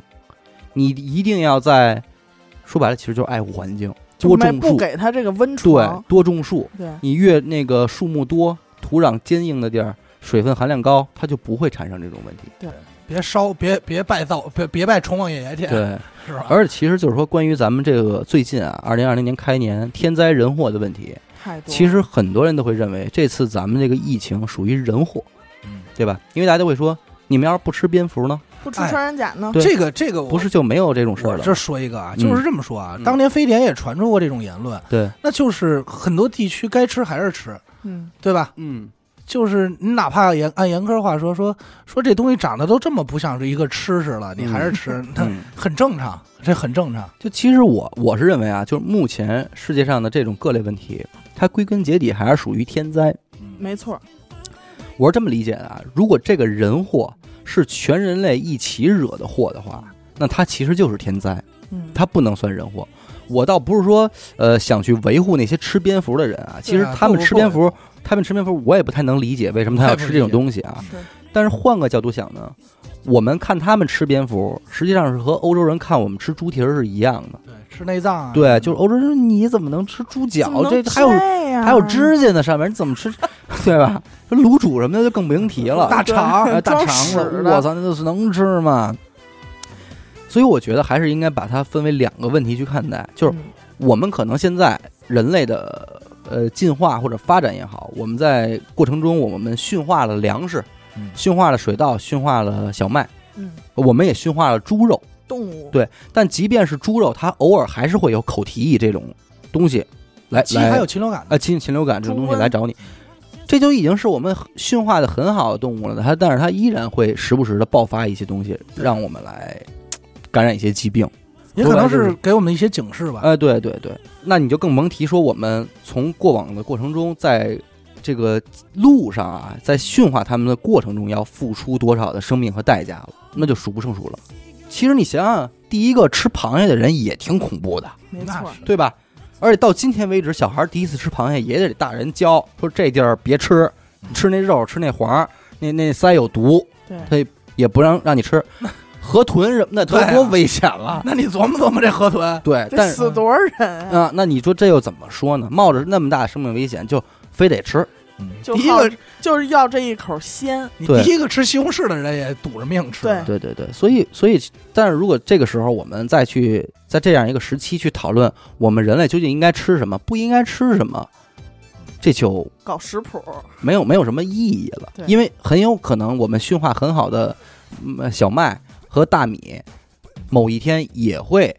因为一些变异。有啊，对这吧不是前几年什么吃这个转基因的转基因的大豆就啊，综上所述，我们想说的是什么呢？我们人类是属于大自然的一个环节，嗯对吧？就是这是一个整体的东西，我们我们释放给大自然的东西，总有一天大自然还会还给我们，这是一定的。对，没错所以它还是呃，你说是它人祸，你有你的道理，但是我觉得咱们站远一点，宏观看这个问题，它就是天灾。哎，咱这么说，咱这么说吧，嗯，就是你想这么一个问题，是就是终归有一天，嗯地球被人类祸害的够呛，这个嗯星球不适于人类生存了。对但其实你仔细想，站在地球的角度，地球在地球在地球上嗯走了一波一波的物种，对，多少了？对你不知道前面人已经发展成什么对样了，退再退一步说，整个哪怕人类灭绝了，动物灭绝了，植物灭绝了，对于地球来说无所谓没错儿。反正这话题现在越说越环宇寻奇了啊。啊。反正就算今天吃蝙蝠这人没出事儿，嗯不定哪天吃涮羊肉就出事儿了，嗯，这不好说，对吧？你依然没地儿说理去，其实，而你不能那个时候再埋怨说你们为什么要吃羊肉，嗯，这个也不靠谱，都是偶然的，但 是、那穆斯林就该砍你对了。嗯但是偶然里又存在必然，对吧？包括这次的气候干旱问题，其实也是属于全球性的问题，这也是大自然给人类的一个教训。你全球气候变暖，你就必须得环保了。你不环保，啊全球气全球气候变暖就让你干旱，干旱之后就让你蝗虫大军就来那对，因为。一系因列。为好多人想的就是啊，全球气候变暖了，那嗯冰川就融化了，冰川融化怎么会有干旱呢？对对但其实不是啊，对就是一个一个变暖，它会引起的是极端天气，极端就天气是要不就是大水、嗯大旱、嗯大火，就是现在咱这个现在的这个级别的干旱都不能谈得上是极端天气，对，但是你想想这个后果，就已经不容你忽视了。而且你想想，蝗灾这个东西自古以来就和旱灾和涝灾并列的是大灾。那这个如果是发生在古代，皇帝是要下罪己诏的，就是我做错事儿了，上天这么惩罚我们，嗯，那就得得是甚至得要举起点儿的得退位让贤的那种。所以这是真是自杀一切呃，天自下，，杀一泻天下，或者杀俩儿子什么，给不过大你家伙出出气。不过你说这蝗虫，我这想一个，嗯，得亏是这个那个《不见不散》里葛没按葛优说的把喜马拉雅山炸一口，啊得亏没有吧？这要炸一洞顺着那豁子就上来，西伯利亚的季风都给吹过来 了。对，他说，关键是那边还说，哎，你这主意真好。他说咱们这儿是好了，你告诉我尼泊尔怎么办？ 给尼泊尔给淹了。其实，而且你看啊，全球气候变暖，包括现在澳大利亚的这个森林大火，山火嘛，对山火，同样是因为干旱的问题导致的无法解决。嗯，因为这个火现在大的程度就已经同样和蝗灾一样，不是人力可以解决的问题了。就只能等它烧对，干因净为。对澳洲它人口就两千多万，嗯你让它举国上下天天你们也甭上班了，甭上学了，去扑火去，也也不可能，不对现实。对，到今天为止啊，已经烧了四个多月了。这个火势的蔓延面积相当于十万平方公里。那么十万平方公里是什么概念呢？就是一个韩国就是十万平方公里，等于一个韩国给烧没了烧不见了，啊！山东省面积是十五万平方公里啊，相当于是三分之二山东嗯没了。现在解决这个方问题的方法就一个，下雨。这个只能求雨了。澳大利亚其实每年都有山火，因为它这个地儿就是一个植被覆盖的，植被覆盖的，而它而且他们主要那个树就是桉树，桉树就是油性大，考拉吃那个嗯，那玩意儿就是沾着就着，嗯所以它其实他们每年都有山火，所以山火对于澳大利亚人来说有点见怪不怪，但是他们没有想到的是去年的这个，呃，嗯这个干旱嗯导致的这个面积这次过大了，嗯，而且这次山火爆发的时候也恰逢是圣诞节，人家还那儿放烟 Happy 放烟花呢，还高兴呢。还帮着呢，啊，而总且澳就洲是总理还出去度假去了呢，等于这事儿就给搁置了。而且现在这个火现在已经马上烧到首都堪培拉了。嗯而且说它这个山火嗯，所产生的烟雾啊，这个粉尘啊，这些东西就已经遍布全球了。随着这个大气的没错洋，流，嗯这场大火里边光烧死的动物已经到五亿只，十亿，已经变十亿了。十亿，嗯，我操，就就就是烧死的动物啊！而且你别忘了，火这个东西，它刚才他说了，燃放的这个气体，你如果是一个韩国那么大的火堆在燃烧的话，它排放的那些烟尘、粉尘，烧锅炉了就就是你要是想这么一个问题：你烧死了这些动物以后，大量的尸体嗯火完了是什么？火完了是风，嗯，就是这这很很正常嘛。对，大火烧尽了以后就是大风，而且它这种就是它动物的存在，我一直这么觉得，就每一种动物存在，它都会对这个生态系统对就是平衡。对对，但是它突然可能说烧死了这么多只动物，它整个生态系统失就衡破乱了。嗯那是一方面吧。然后我刚才想说就是瘟疫嘛，对还是、嗯对就是尸体一多了，然后一刮风，火增加火灭了传播速度，对，就是很危险。没而且治前几天照片已经出来了，就是距离澳大利亚两千公里以外的新西兰，它正好在澳大利亚东边嘛。 New Zealand 新西兰这个国家其实环境应该是最没挑的了，没嗯挑，对吧？天然的氧吧大农场，就啊对是蓝天白云的那么一个地儿，那就是就巨好，你知道吗零污染，零污染。就是你去新西兰是要检查你是否携带身上的土壤的，嗯他们这个国家对自己的环境的保护是非常关注的就。要么很多就是这个宝妈愿意选择对新西兰出的奶粉呢，对，因对为它的牛确实干净。追到根儿什嗯么的都是干净的，对结果前两天看视频，遮天蔽日，就是整个天是黄红黄红的，黄红到了啊，黄红黄红的，就比雾霾还恐怖。就是整个你看上去是那种特别压抑的，就是那种人间炼狱的感觉。你不知道，你以为夕阳火烧云呢，但其实不是，那就是大白天。整个这个粉尘已经把整个新西兰给笼罩了，这就是一个火导致的。而且你别忘了，这个火现在还会继续往东吹的。嗯，而且它散播在，你不要以为这个火烧完了是他妈新西兰的事儿嗯，大气层可是地球的，对，臭氧层是地球，就这对一个没得换，嗯，这都是这都是一圈儿。那你说这人家新西兰招谁惹谁了，嗯对吧？你你你还怎么说？嗯，再往后说，那连锁反应可能就谁也说不好了，对，再会对引发什么事儿谁也说不好了。所以我觉得，对于环保的这个环境保护的意识，真的是应该抓起来。就是人类走快的时候，反正就是让你给你点颜色看看，让你对不要那么狂。那美国那两千万人那流感还说吗？说一 说可这以，期已经够丧了吧？哎呀其实现在其实这事儿主要也是让新冠病毒给衬托的，对嗯对美吧国是甲流是吧？啊呃，乙流。二乙流，对，全国全世界其实现在都在关注这个新冠，导致这个不太重视这个流感。但其实白人的体质对流感是十分敏感的。嗯，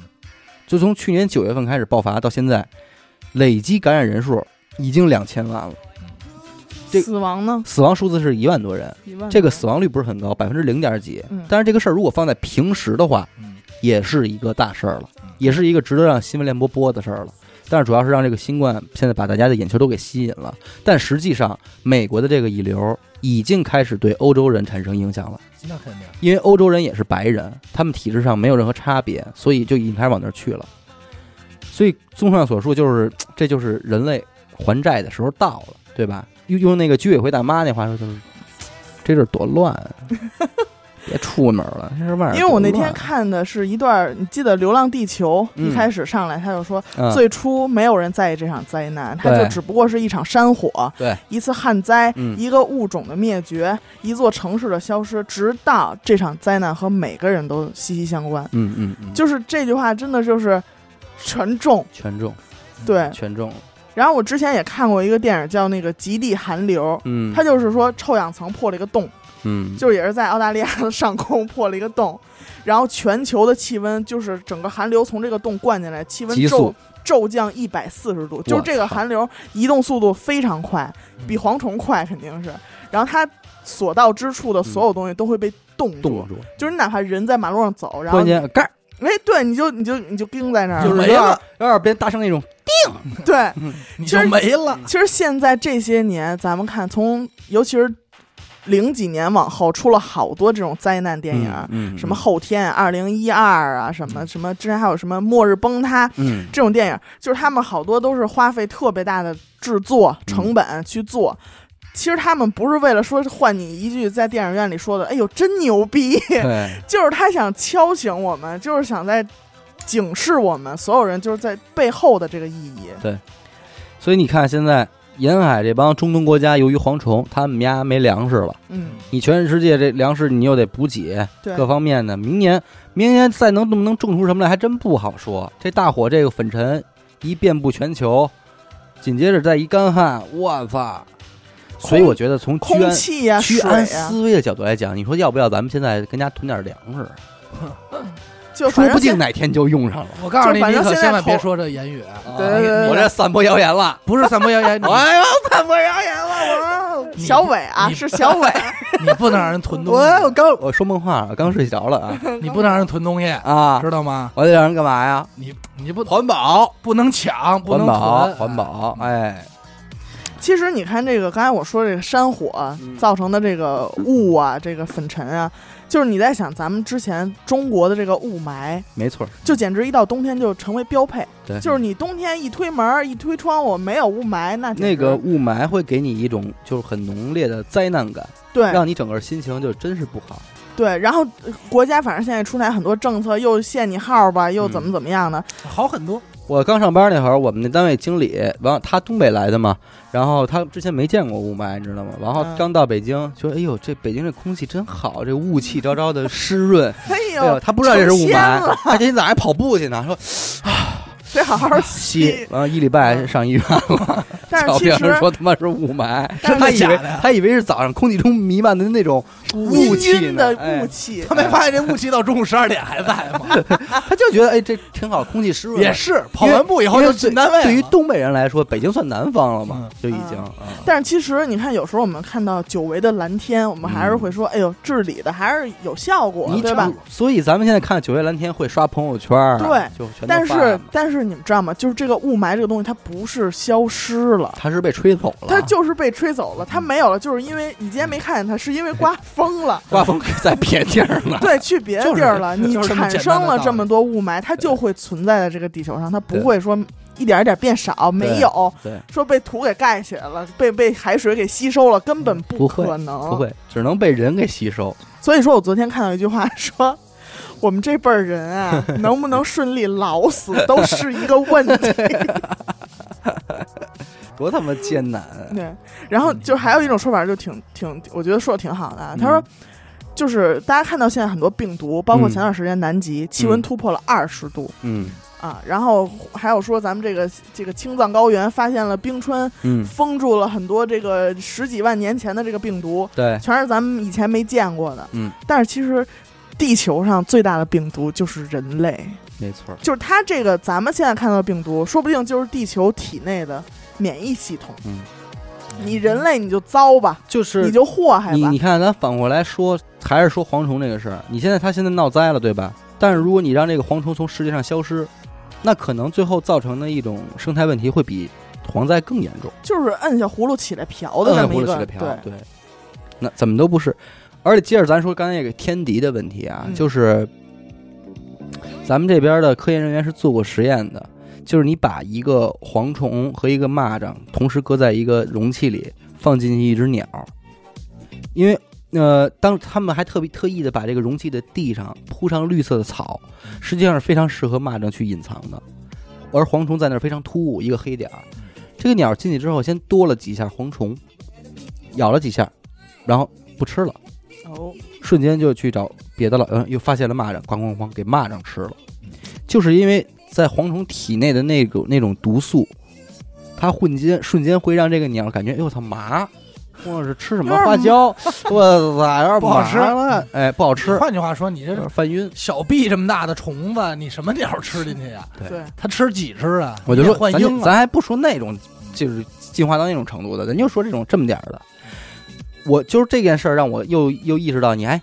就是好多好莱坞那种电影，什么外星人入侵那种，外星人的为什么都设计成蝗虫的那种形态？就是你像那个美国，不是不是不是复复仇者联盟嗯，里边，叭说一开那个天上开一口子往下飞的，全都是那种跟对蝗虫一样的那种那种形态形的，态的东西，它是有道理的， 就对。是因为这 东西，呃，之前我我一我一个那个同事跟我聊过，嗯，他也是看了一本书，他这书里边说了一个就是呼吁环保的一个角度，嗯他就说，其实跟阿达刚才说差不多，他说地球就是一个生命体嘛，嗯但是脆弱的不是说大自然，不对是说森林、嗯，山山脉、水资源，而是人类。嗯对，就是它这个地球，老说地球母亲，地球母亲嘛，它确实是人类母亲，但是它也是地球上所有一切物质的母亲。对，你你现在你扔白色垃圾，你排放有毒气体，你你挖挖矿挖到这个地都陷了，然后你发核武器嗯，你污染水资源，这些东西对于地球来说 OK，嗯，当然了，是无就是所谓的它的一切东西都是从地球而来，然后你又把这个水瓶子什么的也好，就扔回到这个地上去，它就回归母亲的怀抱了嘛。嗯但是你人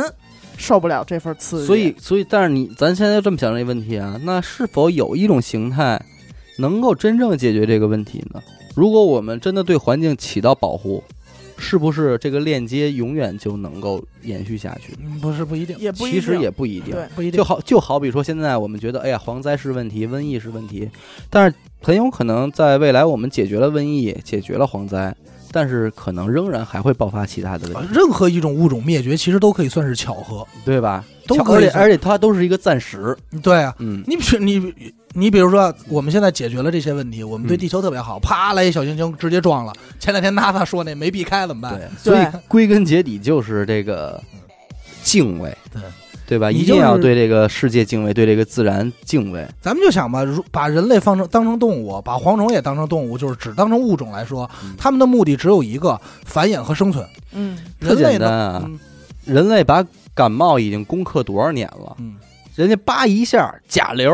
嗯，再扒一下乙流，一变我照样让你死人。对摇身一对，变，很有可能每某一天，我操，甲乙丙流出现的时候，是吧甲？乙丙丁戊己庚辛人鬼，人鬼流， 我操，这够劲儿啊！鬼流所以哦把鬼留在最后嘛。哎，叭一下鬼流，全操，斩尽杀绝嗯，沾着死碰着亡。人不都说了吗？说那那人家说，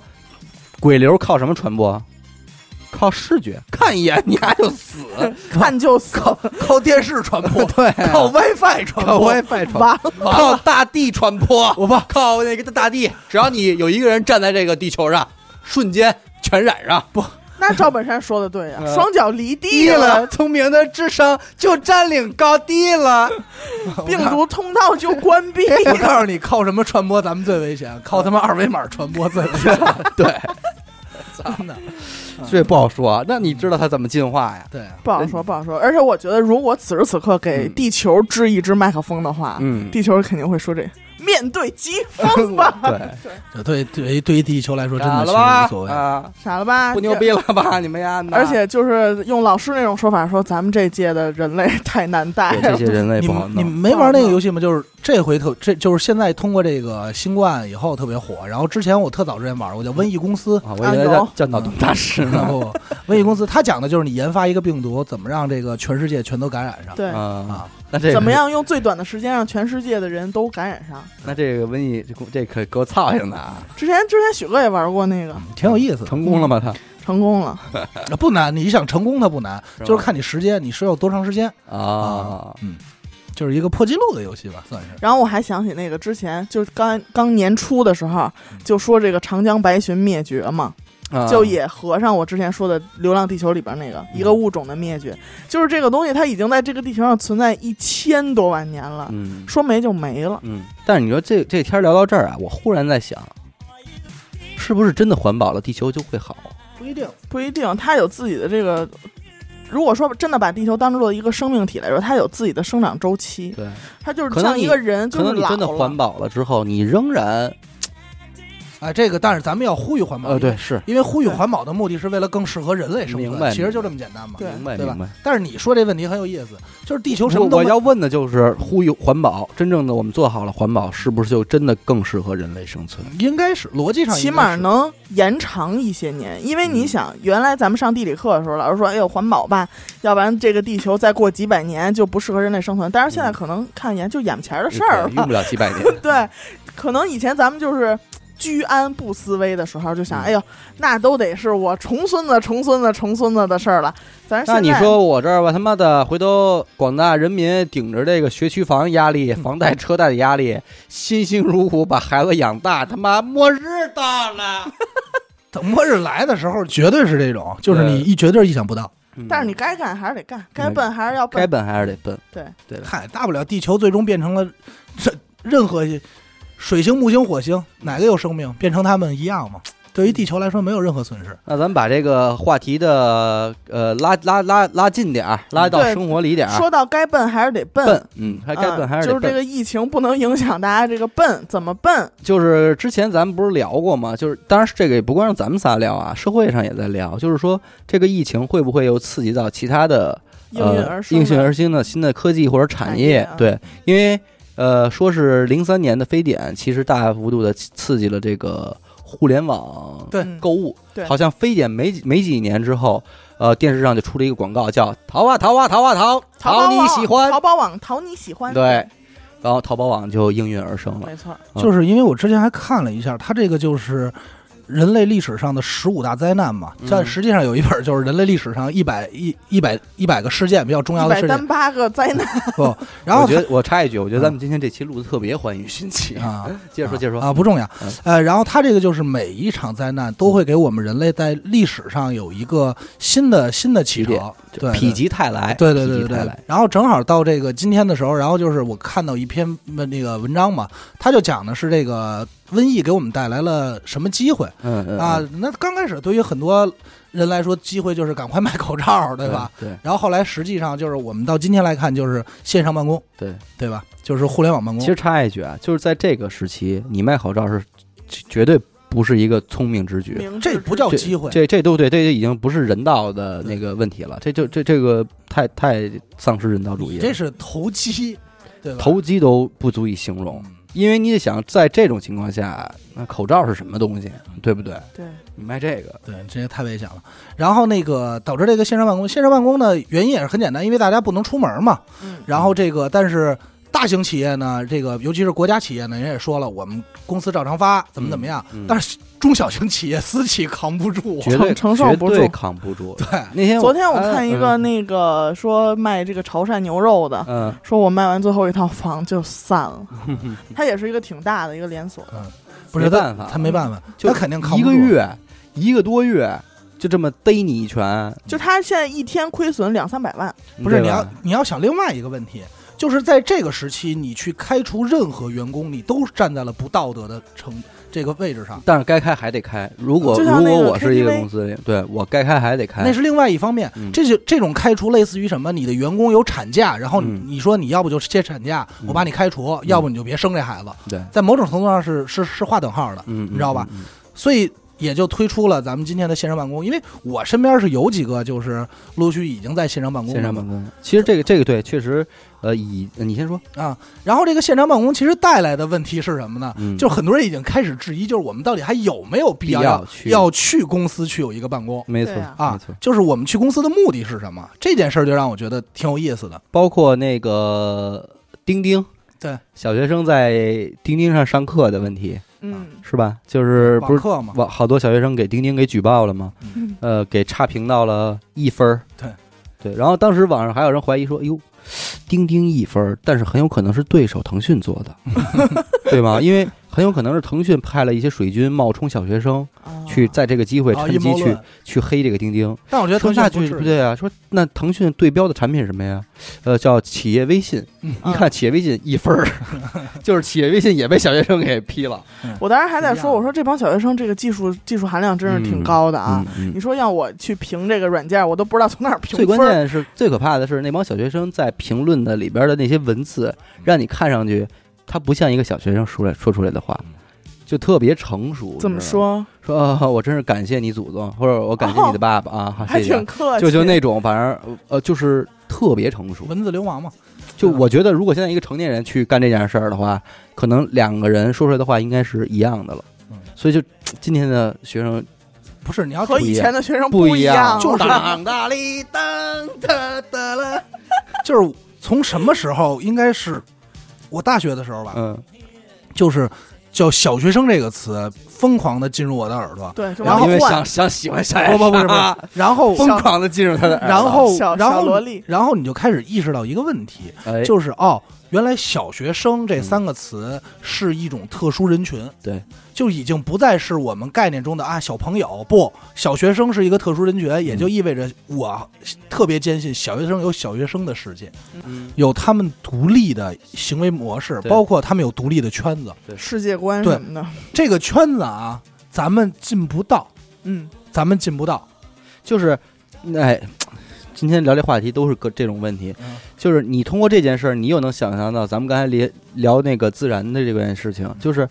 它是偶然，嗯但是偶然中又存在一些必必然，对吧？比方说现在小孩儿为什么不太愿意去用微信？嗯，因为哎他们他们反而回去用 QQ 了，对，嗯他们觉得那微信是你们大人用的，我不想跟你们一块儿，我也不想让我的朋友圈被你们看到对什么的，我就我们就玩 QQ 空间。所以，没准真正小学生，就是咱们说的这一个特指人群啊，嗯，他们的环境和圈子和他们交流，嗯就是你咱们永远不可能听到小学生跟咱们说实话，哪怕我在他面前表现的多放荡不羁对，多接近他们也没戏。所以，他们真正没准在他们的朋友圈里刷的东西，那我是我们没法想象到对，的，而且而且你放心，他一定有能力不让你发现，嗯，因为他们因为咱们是小学生的时候，咱们也有能力不让咱们的家长发现，对所以他们一定也有能力不让你发现你。知毕道这竟个是代 沟嘛。你知道线上上课，其实这个事儿特别逗。嗯那天我还看了那个一个线上上课的视频，嗯是那个历史老师吗？不是一个数学老师，嗯一个数学老师这个讲这个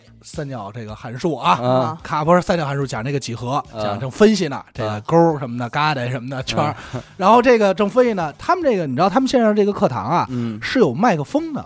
啊，就是每家是因为为什么？因为你要提问，嗯，对嗯然后你是开麦克风，然后说，哎，老师这什么问题？嗯然后老师正讲呢，这道题有点 C，大家听明白了吗？嗯然后这时候有一个小学生就开麦，嗯开麦以后，他应该是播他播放的一些他提前准备好的一些语音片段。嗯，这个人是这个人，我不知道你知道不知道啊，叫卢本伟，呃不知道。就是一个玩嗯 玩斗游地戏的玩游戏的人，特别贫，嗯你知道吧？嗯嗯然后后来玩 QQ 斗地主什么的，他那里有一句话叫。我卢本伟没有开 挂，然后他就一直在重复那句话，然后， 然后导致老师就很茫然，然后，嗯然后其他同学想乐又不能乐，然后老师就问说：“哎，卢本伟同学，你把你的麦关上。”就很很他妈尴尬，你知道吗？呃，然后然后就更狂乐了，你知道吗？嗯然后然后那个然后那个老师说啊，我们接着说这道题啊。我卢本伟，我告诉你，老子很他妈屌，就是还在那儿说 那种，一直在强调自己是卢本伟，因为那那个主播就那样，你知道吧啊？，然后但是老师又无法分辨是谁说的话是，谁说的话，你知道吗？ 没法分辨，就很尴尬。然后最他妈逗的就是老师最后说：“呃，卢本伟同学，你你到底是不是咱们班的同学？” 啊，然后卢本伟，如果卢本伟同学如果已经说出这句话，如果你要在玩游戏的话，就你关上麦自己玩游戏就好。 啊，你不要再说对说话。对对对嗯我看的是一个历史老师直播的时然后候，他媳妇儿推门进来，好像没穿衣裳是吧？紧着 内裤，也是火了火了。啊好，那还是我看的比较好，因为我看那个只有题，你你知道吗那？是青少年版，所以这就是， 嗨， 然后这个其实为什么我说要聊一下这个这个远程线线线上这些啊？因为你看啊，我们在我们体验中啊，嗯，现在线上购物基本上已经代替了我们线下购物。没错儿，呃，换句话说，线上是包括线上订餐，嗯对吧？嗯，我们说白了，除了这个食物我们必须要亲自吃了以外，没法通过他妈的互联网吃到，通过 WiFi 吃到胃里云。吃 饭，我对告诉你啊，其实现在的外卖服务还有一项问题，嗯，就是它还是人送的，嗯，人送的它还是有一定的成传本播传播病毒的风险啊啊啊。你嗯我知道告诉吗你，，现在已经有人在研发这个了。我对无人机无对人机无人机餐送餐呃，，不光无人机，就现在在开发很多行业代替电这个电子化嘛。对对对，就是什么机器人啊，嗯在开始，就是因为这场灾难，就是让人们警示到我们是不是还有更好的一些更好的方法。所以我姑且阴谋论一下嗯，不一定是现在无人机或者机器人做不了这些事儿，嗯，很有可能是。不允许你，因为你这样做的话，那广大的这些个快递小哥、外卖小哥就啊失失业了的人会更多。对对这就是一个大企业，你也得顾及到这些问题，民生问题 嘛，民生问题。然后，然后紧接着，整个通过这个，再更有意思就是我们发现，因为我身边人都在说线上办公没有什么不好，嗯他每天早上起来在家抱着一台从电脑单位搬过来的电脑，或者说是、嗯呃连上单位的内网，对，然后先开一个视频会议，嗯这种其实跟圆桌会议没有什么本质的区别，对面对面没有区别。然后紧接着，呃，大家就是呃，钉钉签到，签完到以后开始正常工作。然后你需要跟谁对接，去哪个组，你也不用跑了。然后大家都会时刻在微信上交流，嗯嗯，嗯这，样效率其实反而也高了。嗯但是为什么说线上办公有可能有朝一日会会代替这种面对面办办公的原因，嗯，就是因为。我们自己在家的时候，我们有更多的自由时间，我们嗯好去分配。就是我累了可以歇会儿，歇歇会儿以后，我能更好的投入工作状态。其实这个事儿咱们不妨去畅想一下啊，因为现在线上录音以后嗯不是，因为不是，咱们就是这也是其中一个问题嗯，就是有很多的行业其实。呃，面对面对他们还是有很大的限制性的嗯，他没法再做线。你说我是送快递的，我怎么线上办公啊？对， 我对吧？我咱下咱们不说你那给种我行业扔吧过，来， 对，你给我扔过来嗯，这不可能。出哦，也有可能，就是我是送外卖的，我线上办公就是我在家用电脑操控一小飞飞机、机，无人机，对吧？跟他五 G 接的单五送单什么的， 5G 时代跟大家玩游戏什么的。你要五 G 时代的话，这种操控很简对单，我也说要说这事儿，因为五 G 时代今年马上就要普及了。对，那么在这样一个呃呃境况之下，呃，线上办公这件事儿，我觉得不存在任何技术性的问题。对，但是完全咱们可以去去想象一下，一个线上办公会有哪些个呃弊端，弊端。嗯对嗯，其实包括你想说的这些对接什么的，其实我觉得对接这件事儿，呃，真的确实不如我面对面。，那是对嗯这就是到今天为止，为什么我宁愿去打电话去沟通一件事儿。即便是咱们俩都在一个群里嗯，我说：“哎，阿达在吗？”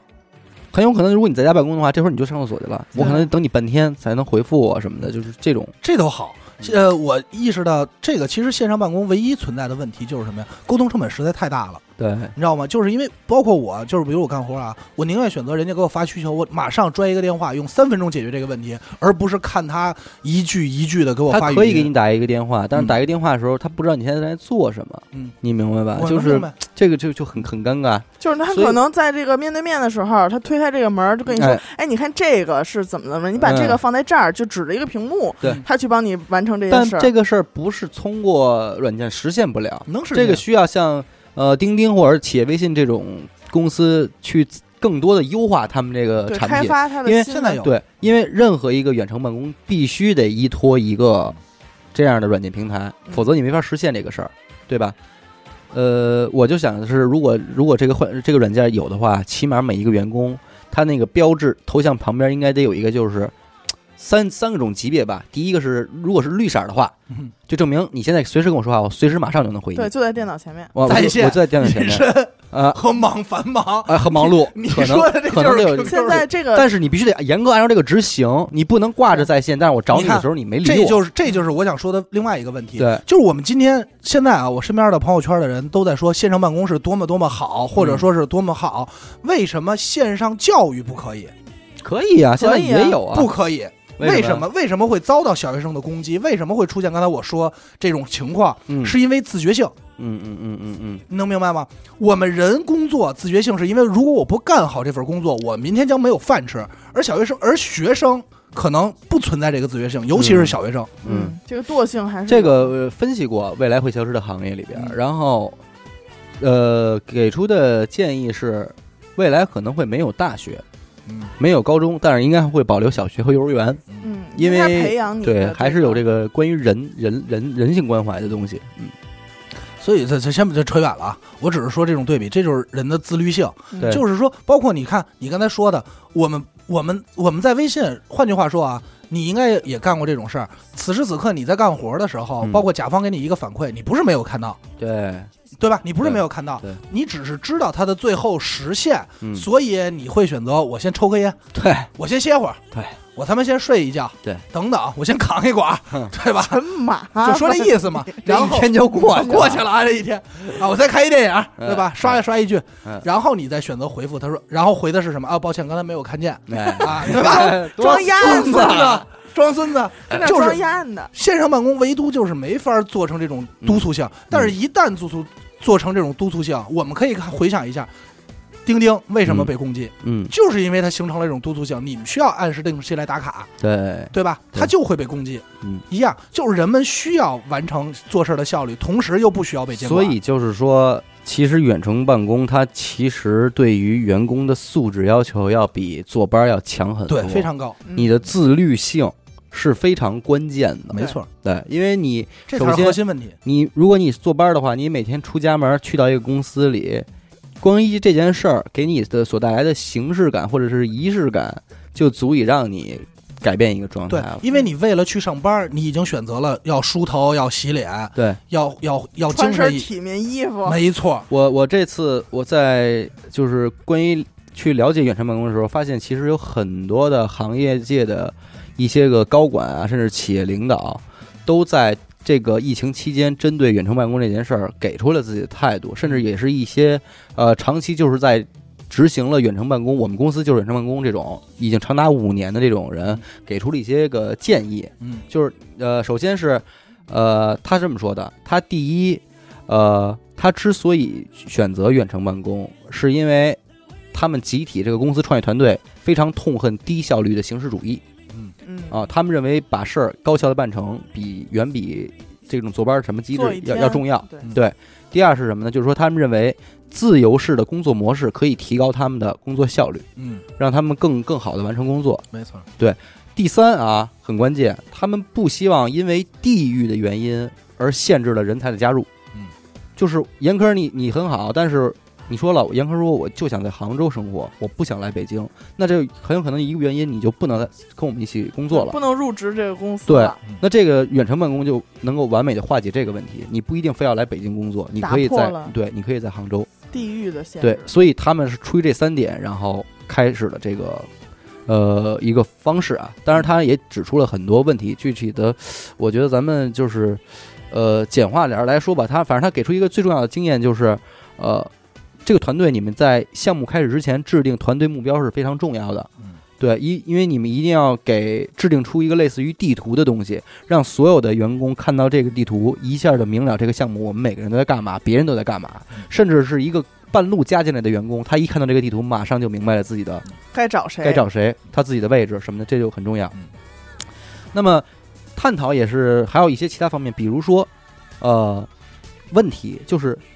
远程办公这种公司模式如何增加公司氛围嗯？你如何给同事们提供这个交流机会？就是，呃，严格一来说，如果你在家里办公的话，你却你就离开社群环境了。对。你没有社群关系了，你没有每天跟你在上班路上聊天的同事了，你也没有对中午一块儿吃饭的同事了，啊你就是专人专事专办，对这些事儿就可能就丧失了。这个那你怎么去增加这个团队的凝聚力？这个是一个需要解决的问题。再一个就是还有一个就是刚才说的远程的限制性嗯。我们我们现在这样录音，但因为我们还没有尝试过远程录音嗯，但是我相信，就咱们现在想象一下的话，如果我们仨现在都在各自的家嗯再录到这样一期节目的话，肯定没有咱们仨在这儿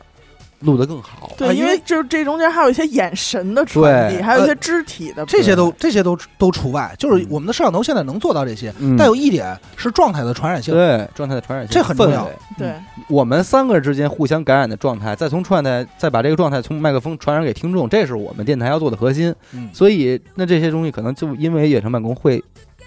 有很大的限制性，对对对吧？就是确切来说，你仔细思考，是远程办公，嗯其实，在有微信那年嗯就已经可以实现了，对在有微信能建群聊那年，嗯当然就可以实现了。你说我去年接这活儿，你又怎么说呢？对呀，相当嗯我我干了这堆编曲，我都没见过我那甲 方，我咱俩我连面儿都没见过。咱俩不一直都在远程办公吗？对我接了多少活儿，我都不知道我的甲方长什么样，对对吧？因为他们的朋友圈也没有他们的照片片儿。儿，对，只能听听点儿语音，打个对电话就就就办了。 对，就这但点他事们儿看了我很多的简我作品，简历，对吧？对嗯第三个问题就是，也是刚才咱们提到过，但是确实这个客观重要的就是，你如何切换你自己的工作和生活状态，对，这很难。这个是一个极度自律的人才能做到的。他们里边有员工说，有的有的人可能每天睁眼之后抱着自己的电脑进到书房，嗯，他就能找到了那种工作状态的啊，状认为态我开始工作了。但有些人他就真的是调整不了，他坐在家里边他不行，他必须得拿着电脑去楼下的咖啡厅，没错儿，他才开始，嗯嗯，我开始工作了。啊，这就是那会儿我跟你不然的说话，你在家里，你可能你媳妇儿还在走，完了你妈扫地呢什么的，你就是会没有那种嗯没氛有。围。然后你这是杠杠杠的跟你说，哎，吃一苹果，哎，吃苹果吧，给你洗苹果。就是爸爸，你这帮我拿那玩具修一下嗯，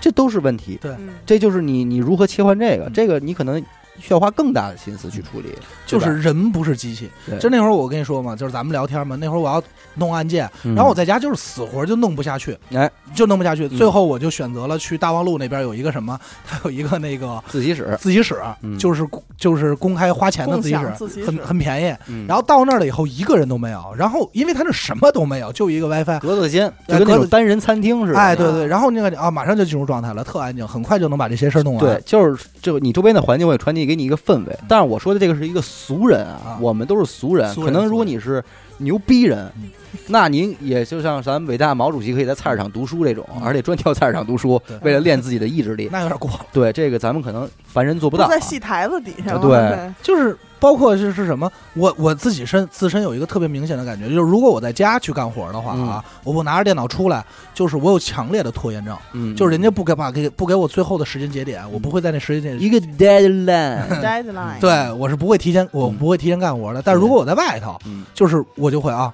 因为我你有活没儿办干，法，你你对来这儿就是为干活儿，哎没错对吧？你干不了别的也，对就是这个意思。就是简单来说，你上班的时候，嗯，领导让你选一个工位，嗯你绝对选择一个领导看不见你电脑屏幕的工位，对没错吧？对，就是这个意思。而且实际上，其实远程办公这件事儿到今天为止，我不觉得咱们仨能想到的事儿，嗯，那些个呃尖端高端人才们他们想不出来。没那些错管理但嗯者是们，对，至少我觉得至少，因为现在为止还没有普及这个事儿。呃，其中一个重大的原因是因为它的好处可能更多的是对于员工，对，相较于企业而言，你说远程办公能给他们带来什么好处？不用租那么大房子。其实，两个，一个就是你节省了你的场地，嗯，对吧？你可能原来你得操国贸三期怎么着的，你得租一个呃一层，现在平房就办了。现在你可能你自个儿在家，老板也自个儿在家了，对吧？你能把这这事儿，啊你节省了场地的费用。第二，你能够更多的获得优秀人才，嗯，对吧？如果你这个机制远程办公的机制不够受地完域善的限话，对吧？你就不局限于你说北京的公司，你只能招北京的人才了。嗯那可能深圳的人才、广州的人才、上海的人才都能进入你的麾下，嗯甚至是国外的人才。对，对吧？这个是能够给带给企业带来的好处，但是可能仅仅这两点好处，并没有让现在的企业们觉得，嗯、很很划算老板们不觉得这个钱省了有多大的好处，他宁愿看到我底下的人都在这儿，哎，屁股都动起来，动起来，动起 来。对还是对比嘛，因为他肯定就是，我相信肯定有些小的团队尝试过这种，最后发现肯定还是效率，对，最终还是效率。嗯效率问题，因为而且人都不是自己而且我觉得啊，每个公司都会有自己的管理模式，嗯，我我觉得，如果你真的采用了远程办公的话，那么这个管理可能会进行一个天翻地覆的变化，没错就是传统的这种面对面的坐班制的管理模式，可能会完全不适用于远程办公的管理模式。那肯定啊，公司这的两套东对西公司的运营也也是，甚至行政人员都得换一批，因为、呃原来的行政人员可能归置归置这个地儿就行了，但是现在不行，你得想到你如何在线上给你们这些个员工们一些个这种关怀，这 个起码他在岁数上就有又有了这么一个对要壁求垒嘛。壁垒对关键吧你要想这么一个问题，态度。以前是你的高管嗯过来了，你甭管这活儿做得好不好，他当着你面儿，嗯，他只要脸耷拉下来了，嗯你不敢乐，甚至对你坐着也坐正了，对哎，察言观对吧色，嗯你。现在你琢磨，你领导这跟你说呢，而且你这，你原来你是坐在这儿，你啊早上起来，你们经理一进来你就知道，哟，牙牙今儿不高兴啊，啊啊，别别惹惹他啊啊！哎你现在看不见他俩，咱都不是这样。你领领你领导这批评你呢，你嗯他妈躺在床上呢！哎，哎，你绝对，我告诉你啊，大几率百分之要搁我，反正是把手机一关，去你 妈的！哇，可睡能着到了时候更多的员工锻炼出来的本事就是，喂，哎，领导，我醒着呢，哎，哎，我正正工作呢，这对 case，哎没，Jennifer，他他妈就在在微信里骂你，你肯定只会把声一关。嗯操，等他骂痛快了昨天再那说。个 case 你还没有 brief 给我吧？啊， 姐，操，不是也不前那我明天 schedule 是什么？呃 对，然后啊，呃，咱们其实可以畅想一下，如果远程办公真的实现了，对于我们这些个工作的人来说，嗯，好处啊，第一，我觉得每个人每天至少可以多睡一个小时，至少一个小时。对你不需要去。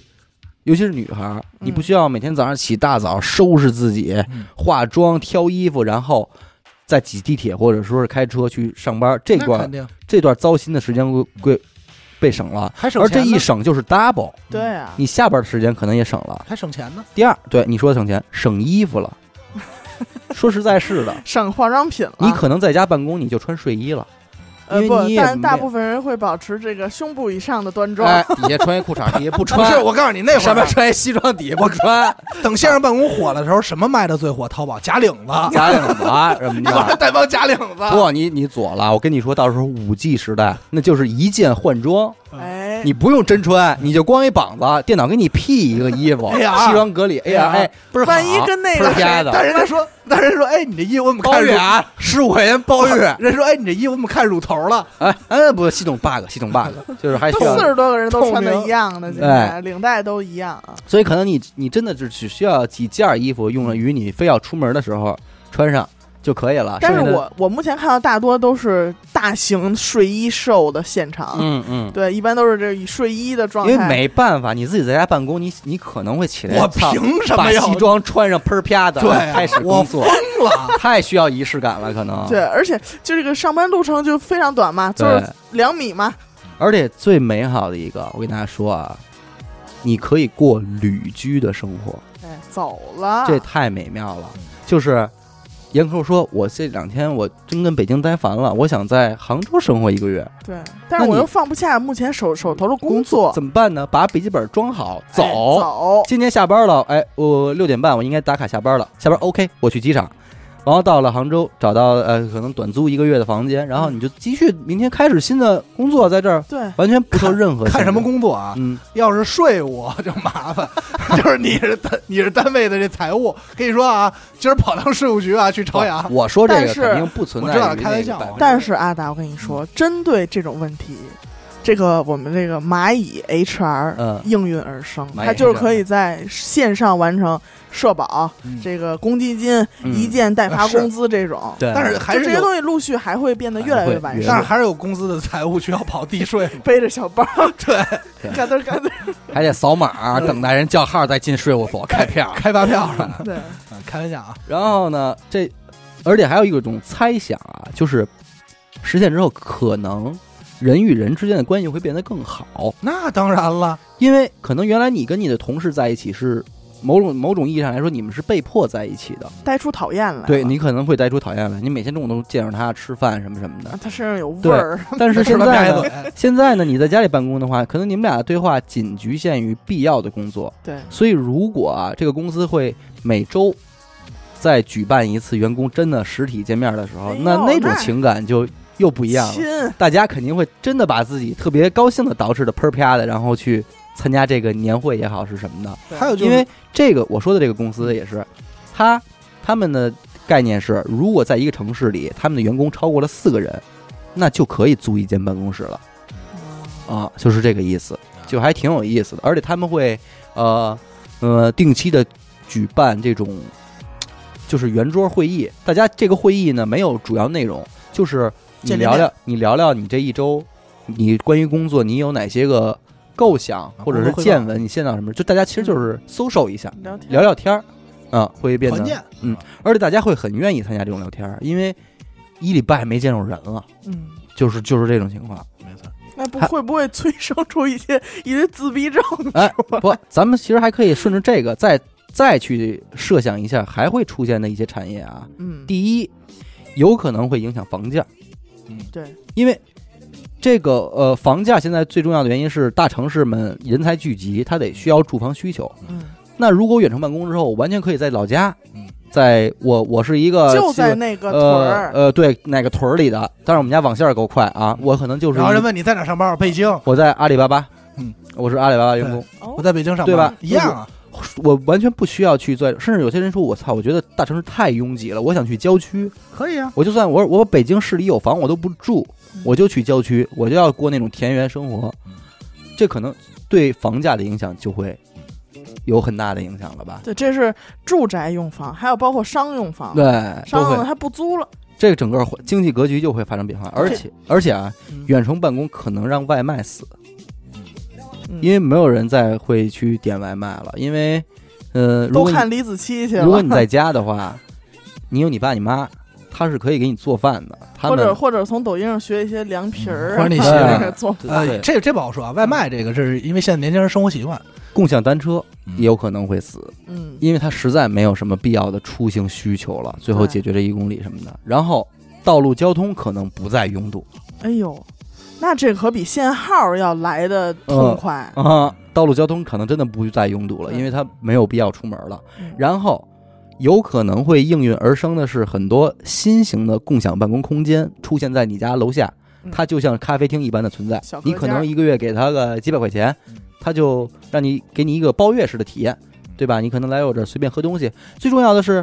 在这儿你仍然可以有旁边的人，但是这个人可能跟你不是一个公司的，对，你们在各自忙你们各自公然司的后你跟他说，事啊哎，你说说财务帮我发一下钱，然后他说我不是你们公司，儿，对，就是就是这个意思。但是他就在你们家楼下，是，嗯，呃，出现这种共享办公的这个，你们可能就是分别就职的公司就不在同一个城城市那对种，，然后到了中午或者晚上，嗯，呃，回家去吃妈妈做的饭，就很好就是这样一个情况。 我当然，现在没有解决的一个问题啊，就是嗯你还你得要接说你们家孩子上下学啊嗯。所以最美妙的就是上学也在家办了，对，就是每天哎，你给你孩子睁眼，你给你家孩子刷完牙，送到那个屋， 仨仨杵窝子不出门啊，送到那个房间，然后你回那个房间去上班，他的那个房间上学。不，夫妻两个人一起把孩子送到那个房屋，间然后说晚上来，妈妈来接 你。然后那孩子在孩子在那屋接下茬儿，然后给钉钉差评，说我是卢本伟， 对对。但是说实话，其实这种如果真的有这种大格局的改变的话，可能对这个社会的影响和连锁反应，又又不是咱们能对，够。又是一个新的时代，其实其实因为我之前我的工作就是这个这个线下的这个教育嘛，嗯嗯嗯。然后呢，它是 K 十二， K 十二哎，线下教育，它也是在疫情刚一出现，就我们那个公司啊，嗯疫情刚一出现，第一时间全部从线下课程转为线上，哦这个对所有的团队都是一个非常非常大的考验，那因为绝对没有人经历过这种事。对对对，以前的老师说啊，备备课，然后按按时按点进班就可以了，但是现在大家可能要通通换一套装备了而。且你还得担心你的设备问题。对，没错，包括以前每个班可能有正常的任课老师和助教老师，他们一对一搭档的去去去弄这个事儿。嗯但是现在呢，可能助教也要在线上完成给老师的这个辅助工作，，没错就是他完全是就是好多东西老师都得马上瞬间去接受，什么嗯叫数位板呀，什么叫摄像头 啊什么的，都得赶紧是去配合上紧急了解这个事儿，，然后才能在就该开课的时候把这个课给顺利开来了，而且家长反映的还不错那是啊，不过想想这些东西还是会很兴奋的，对，对吧？作为咱们来讲，因为我们还是特别期待看到这个世界发生一些变化是的，有可能这个变化会带来更加不好的后果，但是还挺有意思的。最重要的就是自由时间，哎，自由无论时是间线上嗯办公还是线上上课，嗯最重要的就自由时间。就是在你的采访里，你说过，一个单位的员工要能为这个员工，嗯要为能为这个公司认认真真的上两个小时，有两小。时班儿，对，那也就是说，我们其实每天也就算是在这单位认认真真的上上两个小时，你没上到的那个两个小时，肯定是这个单位里有另外百分之二十的员工上了十个小时，嗯帮再你补再上再弥补这对个事儿。但是咱们就假设嗯，因为每个人其实大部分的员工在单位里并不是时时刻刻处于忙碌状态，对，而是属于发呆，嗯或者说就是活儿没有活儿我就等着，有活儿我赶快干，嗯对吧？嗯处于突突然加班或突然很闲。嗯但是当你这样的话，你就有很多的自由时间能干更多的事儿嗯。如果再配合着武器，这样的话也就形成了你拿着手机、拿着一个电脑，你哪怕楼下买菜、跟朋友聚会嗯，只要有临时有工作，打开咔对。交流直接完成，嗯并不影响你的私生活。所以我觉得通过这期节目，我觉得听众们不妨去设想一下，如果现在你的工作变成了远程办公的话，你需要又去做好哪些个应对的策略？对，甚至会说，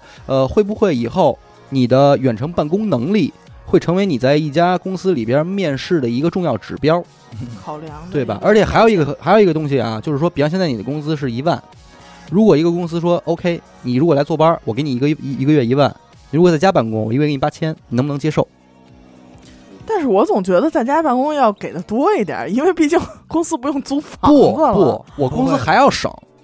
就是你现在节省了路费，嗯，你节省了可能好多哦东西，啊停车费成本问题对、啊。我现在这给你这个考量，我现在饭哎，我要少你两千块钱工资，你愿不愿意接受？嗯对，这也可能会会发生吧。但是同嗯样啊，你就是不光可以只接这一个公司的活儿，对吧？呃那当然那是兼职问题啊，对这是对对另外一个问职题业。道德问 题。出事儿了吧？ 出事儿了吧？这人不能招 啊！对对，哎呀，听众里边高管们，不是因为咱俩这个行业就是谁有活儿，呃，谁谁吃就着是玩儿甲的，方，看着官儿里的呀。谁就是甲方。哎我有更多的自由时间，嗯我为什么不去接更多的活儿，挣更多的钱呢？嗯对吧但是我我那天看了一个抖音，就是说他预测什么行业会火嘛，嗯，就是他提到了一个这个呃云，也是关于云的，看就了是云看病，就只有云知道，云看病云看就是云他看好病已经开始普及了。对开始普及了嗯就是这个什么阿里医生啊这阿里种，医生他可以在线医生坐诊。嗯嗯，嗯就不用说咱们真正说到那儿去又挂号又排队又跟医生打 架什么的，这个事儿，我跟你说，那这期录节目已经录得很长了，但是如果我为这个医院这事儿，我咱们再多说两句的话啊，就是把所有的医院打散，嗯，你就什么意思呢？把这个呃，咱们说这些设备啊，什么核磁啊、抽血，只把这些职能的东西，呃，真的真正的化身为职能部门儿，也就是说，统一到你在全国哪个地儿测一个血，医生都认。嗯，能明白吗？然后只需要少量的服务人员在这块儿服务，因为你毕竟化验这个东西对于看病来说还是非常重要的啊对，所以你就是只需要去你家最近最近的那个点儿，按照医生在远程网上告诉你的这几个东西，你去给他你去给他做了嗯啊，不要说什么我操安贞医院的片子海淀医院不认这种事儿，啊嗯，嗯呃对，不要这种东其西实。其实也认，其实也啊，认咱就说呀啊，我知道有的医院是不允许的嘛，对所以你必须得重新拍一个是什么的。只要你这些问题解决了，